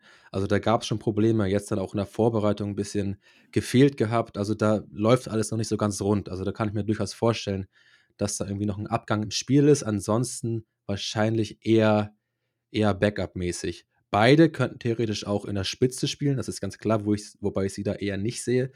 Da haben wir ein relativ großes Angebot an Spielern. Also Modest ist ganz klar der Gesetzte. Da ist zwar auch immer noch so ein bisschen ein Wechsel im Gespräch, aber ich gehe mal davon aus, dass er bleibt. Und dann diese dubiosen Aussagen um Adamian, wo es zuerst hieß, der ist irgendwie körperlich noch, noch gar nicht auf der Höhe, der wird für den ersten Spieltag keine Rolle für die Startelf spielen. Dann war er bei der Generalprobe drin. Dann habe ich schon gesagt, okay, das, äh, das sieht hier auch für den Pokal ganz klar nach Startelf aus, weil halt die Alternativen nicht wirklich da sind. Man hat halt Thielmann, der in der Vorbereitung auch auf dieser rechten Halbposition von Jubicic die meiste Zeit getestet wurde, theoretisch ja auch im Sturm spielen kann, bei dem der Trainer ja sogar gesagt hat, vergangene Saison oder zum Ende der vergangenen Saison, er wird jetzt mehr Spielzeiten bekommen. Mhm. Also, also ich gehe davon auch aus, dass er viel mehr spielt, aber ob es jetzt für die Startelf reicht, also man hat mit Adamian ja einen Spieler geholt, der dann neben Modest spielen kann, hat mit Tickets auch noch jemanden aus Dortmund geholt, der mit Sicherheit auch noch ein sehr interessanter Spielertyp ist. Darauf werde ich Ein bisschen Ersatz für Anderson. Genau, da werdet ihr wahrscheinlich gleich nochmal drauf eingehen. Anderson habe ich bei mir als einer der Verlierer aufgeschrieben, weil der spielt keine Rolle mehr. Der hat jetzt auch viele vor die Nase gesetzt bekommen, damit Adam, Adamian Tigges. Ja. Und selbst äh, junge Spieler wie Lemperle oder Dietz, beide haben einen guten Eindruck gemacht in der Vorbereitung, sind auch für Anderson. Also Anderson spielt keine Rolle mehr, der soll den Verein verlassen. Und Lemperle und Dietz sind, glaube ich, auch einfach noch ein bisschen zu jung jetzt, um direkt für die Bundesliga in die Startelf äh, geworfen zu werden. Das hätte, denke ich, Adamian die Nase vorne und eventuell dann noch Thielmann als Option. Ich bin mal gespannt, wie das mit Modest weitergeht, ob da eventuell noch jemand wechselt, ob da noch jemand Neues kommt. Vielleicht Sturm. klopft Dortmund ja bei ihm an, ne? wegen der Vakanz mhm. da jetzt vorne drin. Also, Vielleicht. Ja. Also da im Sturm, da weiß man noch nicht genau, worauf es hinausläuft. Sieht aktuell nach Modest Adamian aus. Mit Tickets hat man, wie gesagt, noch einen, einen guten Backup und Thielmann ist so eine, so eine offene Position bei mir. Also ich sehe den gerade nicht wirklich drin, aber auf der anderen Seite soll er Spielzeiten erhalten. Wahrscheinlich erstmal als Einwechsler. Die größte Baustelle, wie gesagt, sehe ich in der Innenverteidigung, wo wir mit Chabot jemanden haben, der irgendwie noch nicht so richtig passt, aber trotzdem gerade besser ist als Kilian. Wer sich da am Ende durchsetzt, weiß man nicht. RMB möchte auch noch wahrscheinlich wechseln, der vierte IV. Also da muss am besten noch ein guter kommen. Martel hat es zwar in der Vorbereitung auch gespielt, hat es auch gut gemacht in der Innenverteidigung, wäre also theoretisch eine Option, aber ist eher auf der Sechserposition vorgesehen. Das war nur, nur ein Test. Von daher, IV sehe ich kritisch. Ansonsten ist ja viel beibehalten worden bei Köln. Trotzdem aufgrund der, der Verstärkung bei den anderen Teams sehe ich hier eigentlich im Vergleich dann eher einen schlechteren Tabellenplatz am Ende. Mhm. Das ist mega interessant, was du sagst. Susi, du kannst mal zwischendurch, während ich hier äh, zwei, drei Sachen sage, gucken, wie viel Martel bei Kickbase gerade wert ist. Äh, nur mal, interessiert mich gerade nur kurz mal, weil für mich dreht sich hier alles um die Baustelle äh, Skiri. Das hat Bennett super herausgearbeitet auch, ähm, dass er nur noch ein Jahr Vertrag hat. Eigentlich habe ich ihn sogar vor der letzten Saison schon von Köln weggesehen, weil er einfach zu gut ist. Und das hat sich letzte Saison nochmal bewahrheitet. Den hatten wir ja aus dem Podcast sogar, also Simon, äh, Susi und ich hatten ihn ja auf die DM-Position gestellt, weil er einfach unglaubliche Anteile hatte an den Defensivaktionen, äh, Interceptions etc., weil er einfach da diese, diese Lücken, die automatisch durch dieses mega hohe Pressing entstehen und wir, also bei Köln ist es im Vergleich zu den neuen Teams vielleicht ein bisschen kürzer, weil man da schon alles kennt. Das ist halt dieses brutale Pressing und diese Sicherung, die Skiri hier bringt, ist so enorm wichtig, dass ich dachte, bevor Bennett jetzt angefangen hat zu sprechen, dass Köln am Tropf von Skiri hängt. Dass wenn der geht, dass es dann alles auseinanderbrechen wird. Aufgrund erstens der Tatsache, wenn du da hinten Chabot hast, dann hast du so einen Speed-Nachteil, das geht in die Richtung Ordetz, meiner Meinung nach. Ähm, da werden sich, also wird sich Köln dann auch umgucken, dass wenn die den da hinstellen, dass es richtig gefährlich wird. Vielleicht passt er hier im ersten Spieltag auch gut zu den, äh, den Brechern da, also falls, den Tirode haben wir gestern rausgenommen, Bennett, ne? Ähm, aber wenn da dann Polter spielt, dass das ein gutes Match sein könnte für Chabot. Aber wenn dann nur ansatzweise jemand mit Speed kommt, dann kannst du da Chabot nicht stellen. Und wenn dann Skiri davor weg wäre, oh Gott, ähm, das, da habe ich schon Angst davor. Und die zweite Baustelle ist dann ähm, keine Baustelle, aber Modest muss gehalten werden in diesem Konstrukt. Man ging letzte Saison von sehr Konstrukt. starker. Ja, komm, Nummer zwei. Zweite Folge, zweites Mal. Grüße an Konsti. Ähm, äh, Schmitz, der Flankengott der letzten Saison, ähm, weil Modest halt vorne drin steht. Man hat jetzt mit Tigges jemanden, der da vielleicht eine Rolle spielt, dann auch als zweiter Mann neben Modest, aber diese Stärke, die Modest hat, die ist einzigartig quasi. Deswegen könnte er wirklich interessant für Dortmund sein in diesem Überbrückungsjahr ohne Orler. Aber eigentlich sollte Köln ihn halten. Aber wenn da genug Geld reinfließt, und es geht halt, wir haben eingeleitet, habe ich mit 15. Platz und nur 92 Millionen, da war ich echt, dachte ich, okay, krass, vielleicht ich hätte ein bisschen mehr da schon verortet, aber da ist man echt noch hinten dran und dann braucht man das halt auch einfach aber das wird zu Lasten der Qualität gehen. Plus, man hat die Mehrfachbelastung, man hat sich jetzt einmal schon entsorgt im Pokal, dann hat man das schon mal gestrichen, aber es geht ja vor allem um Europa und dann gibt es ja auch immer in Köln eine Art Hype, der da unterwegs ist. Ähm, und Köln lebt halt und deswegen nichts Neues von dieser brutalen Intensität. Und da ist dann die Frage mit Doppelbelastung, wie lange und, und im zweiten Jahr, wie lange kann die gehalten werden? Weil ihr könnt mir sagen, was ihr wollt. Baumgart hat einen super Job gemacht, aber ich bin immer noch skeptisch und ich warte immer noch äh, zusammen mit Konsti auch in dem Fall auf die Zeit, wo mal eine größere Krise einfach an, jetzt vorbeikommt. Und dann bin ich mal gespannt, wie sich das dann in Köln und um Baumgartern auch entwickelt. Ähm, vielleicht wird es aber nie dazu kommen, weil er immer wieder overperformt. Ähm, deswegen, er Meister ist? Ja, von mir aus, bis er Meister ist. Also diese, dieses kraftraumende Spiel, das ist halt einfach im Fokus. Und Skiri ist hier für mich so zentral. Der ist übrigens der einzige WM-Kandidat, wenn ich das so eben richtig überblickt habe. Ähm, äh, auch dann auch nicht zu Unrecht, dass er da vielleicht, ähm, dass da irgendwie alles an äh, Skiri hängt. Äh, mein Spieler im Fokus kommt gleich. Jetzt lasse ich äh, Susi erstmal ran und äh, er erzählt mir, äh, was ich bei Köln vielleicht zu pessimistisch sehe mit Bennett zusammen. Also, ich sage jetzt mal ein paar Zahlen. 24,6 Millionen Euro, 18,3 Millionen Euro. Das ist das Minus der Konzernbilanz von Köln 2020 und 2021. Mhm. Das heißt, wir haben hier in zwei Jahren 40 Millionen Miese. Mhm. Corona. Und wir haben gleichzeitig einen sehr hohen Personaletat. Die Spieler Skiri ähm, Andersen, Modest, ähm, Horn, Hector, Uth sind zusammen circa 20 Millionen an Gehalt. Mhm. Das heißt, wir haben hier dazu, die laufen auch noch alle nächstes Jahr aus. Köln hat dieses Jahr auch nicht so viel Geld verdient. Du verdienst auch kein Geld als äh, in, der, in der Conference League. Du gewinnst die Conference League und das kriegst du dafür, wenn du ein Spiel in der Champions League gewinnst. So ungefähr sind die Preisstrukturen. Hm. Was hat denn Özcan gebracht? Weil das ist der Abgang, der natürlich gerade, der haben wir jetzt noch gar nicht so richtig in den Fokus genommen, dass der ja im Vergleich zur letzten Saison fehlt. Das ist gut, dass du es auch sagst. Weil da muss offensichtlich verkauft werden. Du willst das jetzt gerade nochmal unterstreichen. Özcan ist ja schon weg. Ja, genau. Du musst, äh, äh, du musst äh, äh Gehalt abbauen und du musst verkaufen. Die haben für Özcan 5 Millionen bekommen. Das muss ich mal gleich verifizieren. Das stimmt, das war total niedrig nur. Ja, ja, ja, ja, ich erinnere mich irgendwie. Ja. Das heißt, die müssen irgendwie äh, die de decken. Äh, Wolfsburg hatte das gleiche Problem. Die hatten ja auch fast 20 Mio Misos, haben gegen Verbindlichkeiten VW getauscht. Köln hat das ja, nicht. Das geht. So. 5 Millionen, ähm, hast recht. Ja, ja, das ja. war das. Ja. Das heißt, die müssen die Spieler wegkriegen, alle. Allein, also allein schon die für die Verträge. Und deswegen, wenn irgendwer anklopft und sagt, ich gebe dir für Modest irgendwas, muss Köln das was nehmen. Ich glaube, das ist auch so ein bisschen das Problem, wenn wir jetzt über die, äh, das Team geguckt haben. Warum, da, äh, warum wir da ja eigentlich jetzt nicht den nächsten Schritt sehen. Ja. Wir haben einen der wichtigsten Spieler mit Öststand weggegeben. Ähm, Modest, ich weiß nicht, ob er die nochmal nach Europa schießt, ähm, aber ich glaube es eigentlich nicht. Der könnte auch noch weggehen zu Dortmund. Ähm, Skiri, ich glaube, also ich gehe davon mit. Also Skiri, der ist, der hält das alles zusammen.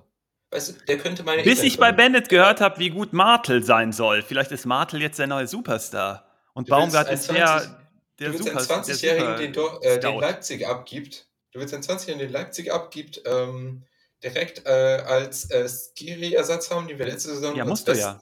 Du erklärst mir ja gerade genau, warum du es musst. Du musst ja anscheinend das Skiri-Geld nehmen. Du und musst gar Martel. Nichts. Doch, hast du, du doch gerade erklärt.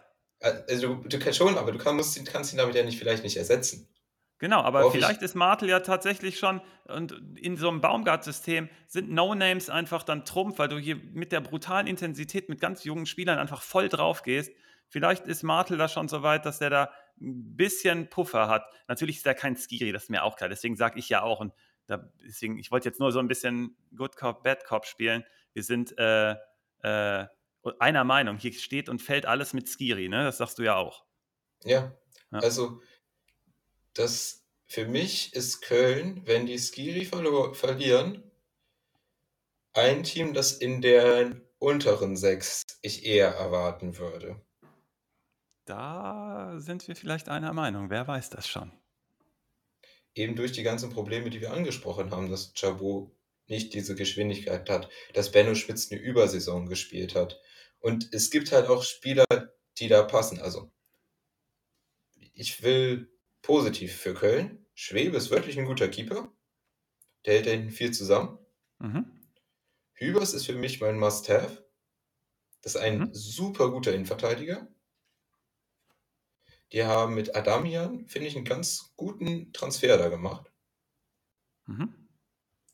Ähm, von dem ich mir wirklich auch was erwarte. Also kann mir gut vorstellen, dass er da was macht. Und die hatten letzte Saison gut funktionierende äh, Systeme. Das ist einfach sehr viel wert. Mhm. Ja. Aber es wäre auch nicht die erste Mannschaft, die international spielt und dann nächste Saison absteigt. Es wäre noch nicht mal die erste Kölner Mannschaft in den letzten fünf Jahren, der das passiert. Das stimmt. Ja. Also ich will jetzt nicht Köln schlecht machen, aber da müssen wir, da sind sehr viele Wenns. Und das ist immer ein Problem. Es sind zu viele Wenns. Es sind zu viele Sachen, wo wir sagen, hey, wir brauchen die Overperformance. Und selbst ein Lewandowski overperformt nicht immer. Also, ja, ein Lewandowski. Also, du kannst nicht darauf bauen, dass ein Spieler immer overperformt. Oder dass ein Team immer overperformt. Dann wäre es keine Overperformance. Und wir beobachten ja die Teams, ja alle schon lange. Und dass, wenn wir auch alle sehen, dass Köln eine Overperformance hat. Und wenn wir alle, und wenn wir auch noch sehen, dass noch wichtig, die wichtigsten Spieler, also mit die wichtigsten Spieler für das System, wenn Ski auch noch weg ist, aber mit ist schon schon einer weg sind, dann kann ich keine qualifizierte Aussage treffen, ja. wo ich sage, dass Köln da weiter oben ist. Hm, obwohl du positiv an die Sache rangehen wolltest, wird es schwer. Ja. Das ist auch mein Gefühl. Die Realität ist dann halt tatsächlich, ich bin mal gespannt und deswegen hier Saisonstart beginnt mit Schalke. Das ist brutal gefährlich, wenn du hier nicht gewinnst. Warum, die, warum es möglich ist, dass man nicht gewinnt, ist, dass man gegen destruktive Gegner letzte Saison Probleme hatte, haben wir immer wieder äh, gesagt. Und du willst gegen so einen Schalke am ersten Spieltag, willst du vielleicht auch nicht spielen, weil du äh, die sind dann noch, äh, alles, alle haben null Punkte und gehen dann frisch rein. Und stell dir vor, du gewinnst es dann nicht. Ich, ich sage mal folgendes: Wenn Köln das erste Spiel nicht gewinnt, dann wird es kritisch. Dann wird es richtig kritisch, deswegen habe ich das hier auch eingekreist. Danach kommt direkt nämlich RB um die Ecke. Frankfurt kommt um die, um die Ecke, die wir heute präsentiert haben. Stuttgart an vier, da geht vielleicht was. Und dann kommt Wolfsburg auswärts, die wir heute auch schon präsentiert haben. Ich habe mir mal vier bis sechs Punkte notiert, aber könnt, also wie gesagt, also du musst fast dieses erste Spiel gewinnen. Ich will hier keine Panik machen, aber vielleicht bleibt Skiri ja auch, vielleicht bleibt Modest ja auch und Baumgart hat so ein System geschaffen, dass du alle Gegner einfach weiter überrascht. Aber wenn die alle aufholen, so wie Bennett es eben auch super ausgedrückt hat, dass alle so einen kleinen Schritt nach vorne machen und du kämpfst gerade darum, dein altes System zu halten und verlierst dabei einen Özcan auf dem Weg, ähm, dann wird das schwer. Mein Spieler der Saison oder Spieler, der im Fokus ist, ist deswegen auch Schwäbe, aus dem einfachen Grund, dass ich da auf dem Feld Probleme habe, jemanden zu empfehlen. Hübers ist natürlich ein super guter Spieler, der einfach einen richtigen, richtig hohen Defensivshare hat. Der würde ja noch größer, wenn Skiri fehlen würde. Das heißt, der würde zum richtigen Stats-Monster werden. Ich bin dann aber trotzdem bei Schwäbe gelandet. Ich, wenn ich da von Kickbase mal ausgehe, dann äh, sind da Großchancen, die noch höher bewertet werden, also überhaupt jetzt bewertet werden. Ähm, sind dann natürlich Gold wert. Und der hat auch einen relativ stabilen Eindruck auf mich gemacht. Deswegen habe ich ihn auch in einer Liga mal geholt. Das ist äh, dann der sechste Spieler von den sechs Mannschaften, die wir heute vorgestellt haben, wo ich mich bedient habe. Im Vergleich zur äh, gestrigen Folge, da war es nur ein Team bei Stuttgart. Ähm, und hier äh, in dem Mittelblock habe ich ja gesagt, da liegt einiges, äh, was, auf was man gehen kann. Und hier bei Köln bin ich halt beim Torwart oder bei Hübers die ich äh, mhm. sehr, sehr äh, interessant finde. Und wenn Skiri bleibt, kann man auch auf Skiri gehen. Bei Modest hätte ich sogar schon innerhalb von Köln vielleicht leichte Zweifel. Du hast ja gerade von Overperformance auch gesprochen. Susi ja, du hast ist, über. Du ja, sorry. Sorry, das dazwischen gehen, aber du hast ja Überperformance. Aber ich kann nur Hübers und Schwebe guten Gewissens empfehlen. Genau. Deswegen ist und, ja auch dein Must-Have ist ja Hübers. Dein Mann wäre ja anscheinend Hübers. Ja. Ja. Genau. Und gerade deswegen mit den Finanzkennzahlen wollte ich ja nochmal darauf hinweisen, dass Köln eigentlich in einer Problematik ist, dass sie eigentlich, dass sie verkleinern müssen, dass sie mhm. eigentlich das Geld gar nicht haben, als Gerät zu verlängern. Ja, genau. Ja. Und somit wird das schwer. Äh, mhm. wir haben uns jetzt durchgekämpft durch die sechs. Mit euch macht das mega Bock, muss ich sagen. Also äh, wir sind hier, Zeit ist uns anscheinend egal, ne? wir sind hier bei 2,45 gerade unterwegs, aber äh, ich hoffe, euch macht es auch irgendwie Spaß und den Zuhörern draußen natürlich auch. Ich habe einige Sachen gelernt heute auch zusätzlich noch. Äh, ganz spannend. Äh, wir haben hier einige Kandidaten, die nach oben kommen können und nach unten aber auch aufpassen müssen. Jetzt gerade auch, wenn wir vom, von Köln nochmal ausgehen. Ähm, wird spannend. Morgen schließen wir es dann ab, dass die Dreierrunde sozusagen wir werden uns um die drei, um die sechs Top-Teams dann kümmern. Äh, wird natürlich auch nochmal spannend. Da sind dann nicht mehr so viele Überraschungen dabei, weil ähm, alle haben ihren Trainer behalten bis auf Dortmund, aber die haben ja auch einen, der zurückkommt und somit auch nicht so viel Überraschendes dabei. Ähm, die äh, intensiveren Gedanken, die wir uns heute gemacht haben, waren ja auch bei Teams, die einen neuen Trainer haben. Und ähm, da sehen wir uns dann morgen nochmal zu dritt äh, ich wünsche euch jetzt noch einen schönen Abend und ich lade die Folge jetzt hoch mit Simon zusammen und morgen machen wir es rund. Alles klar, Jungs, wünsche euch was. Bis morgen. Bis dann. ciao. ciao. ciao.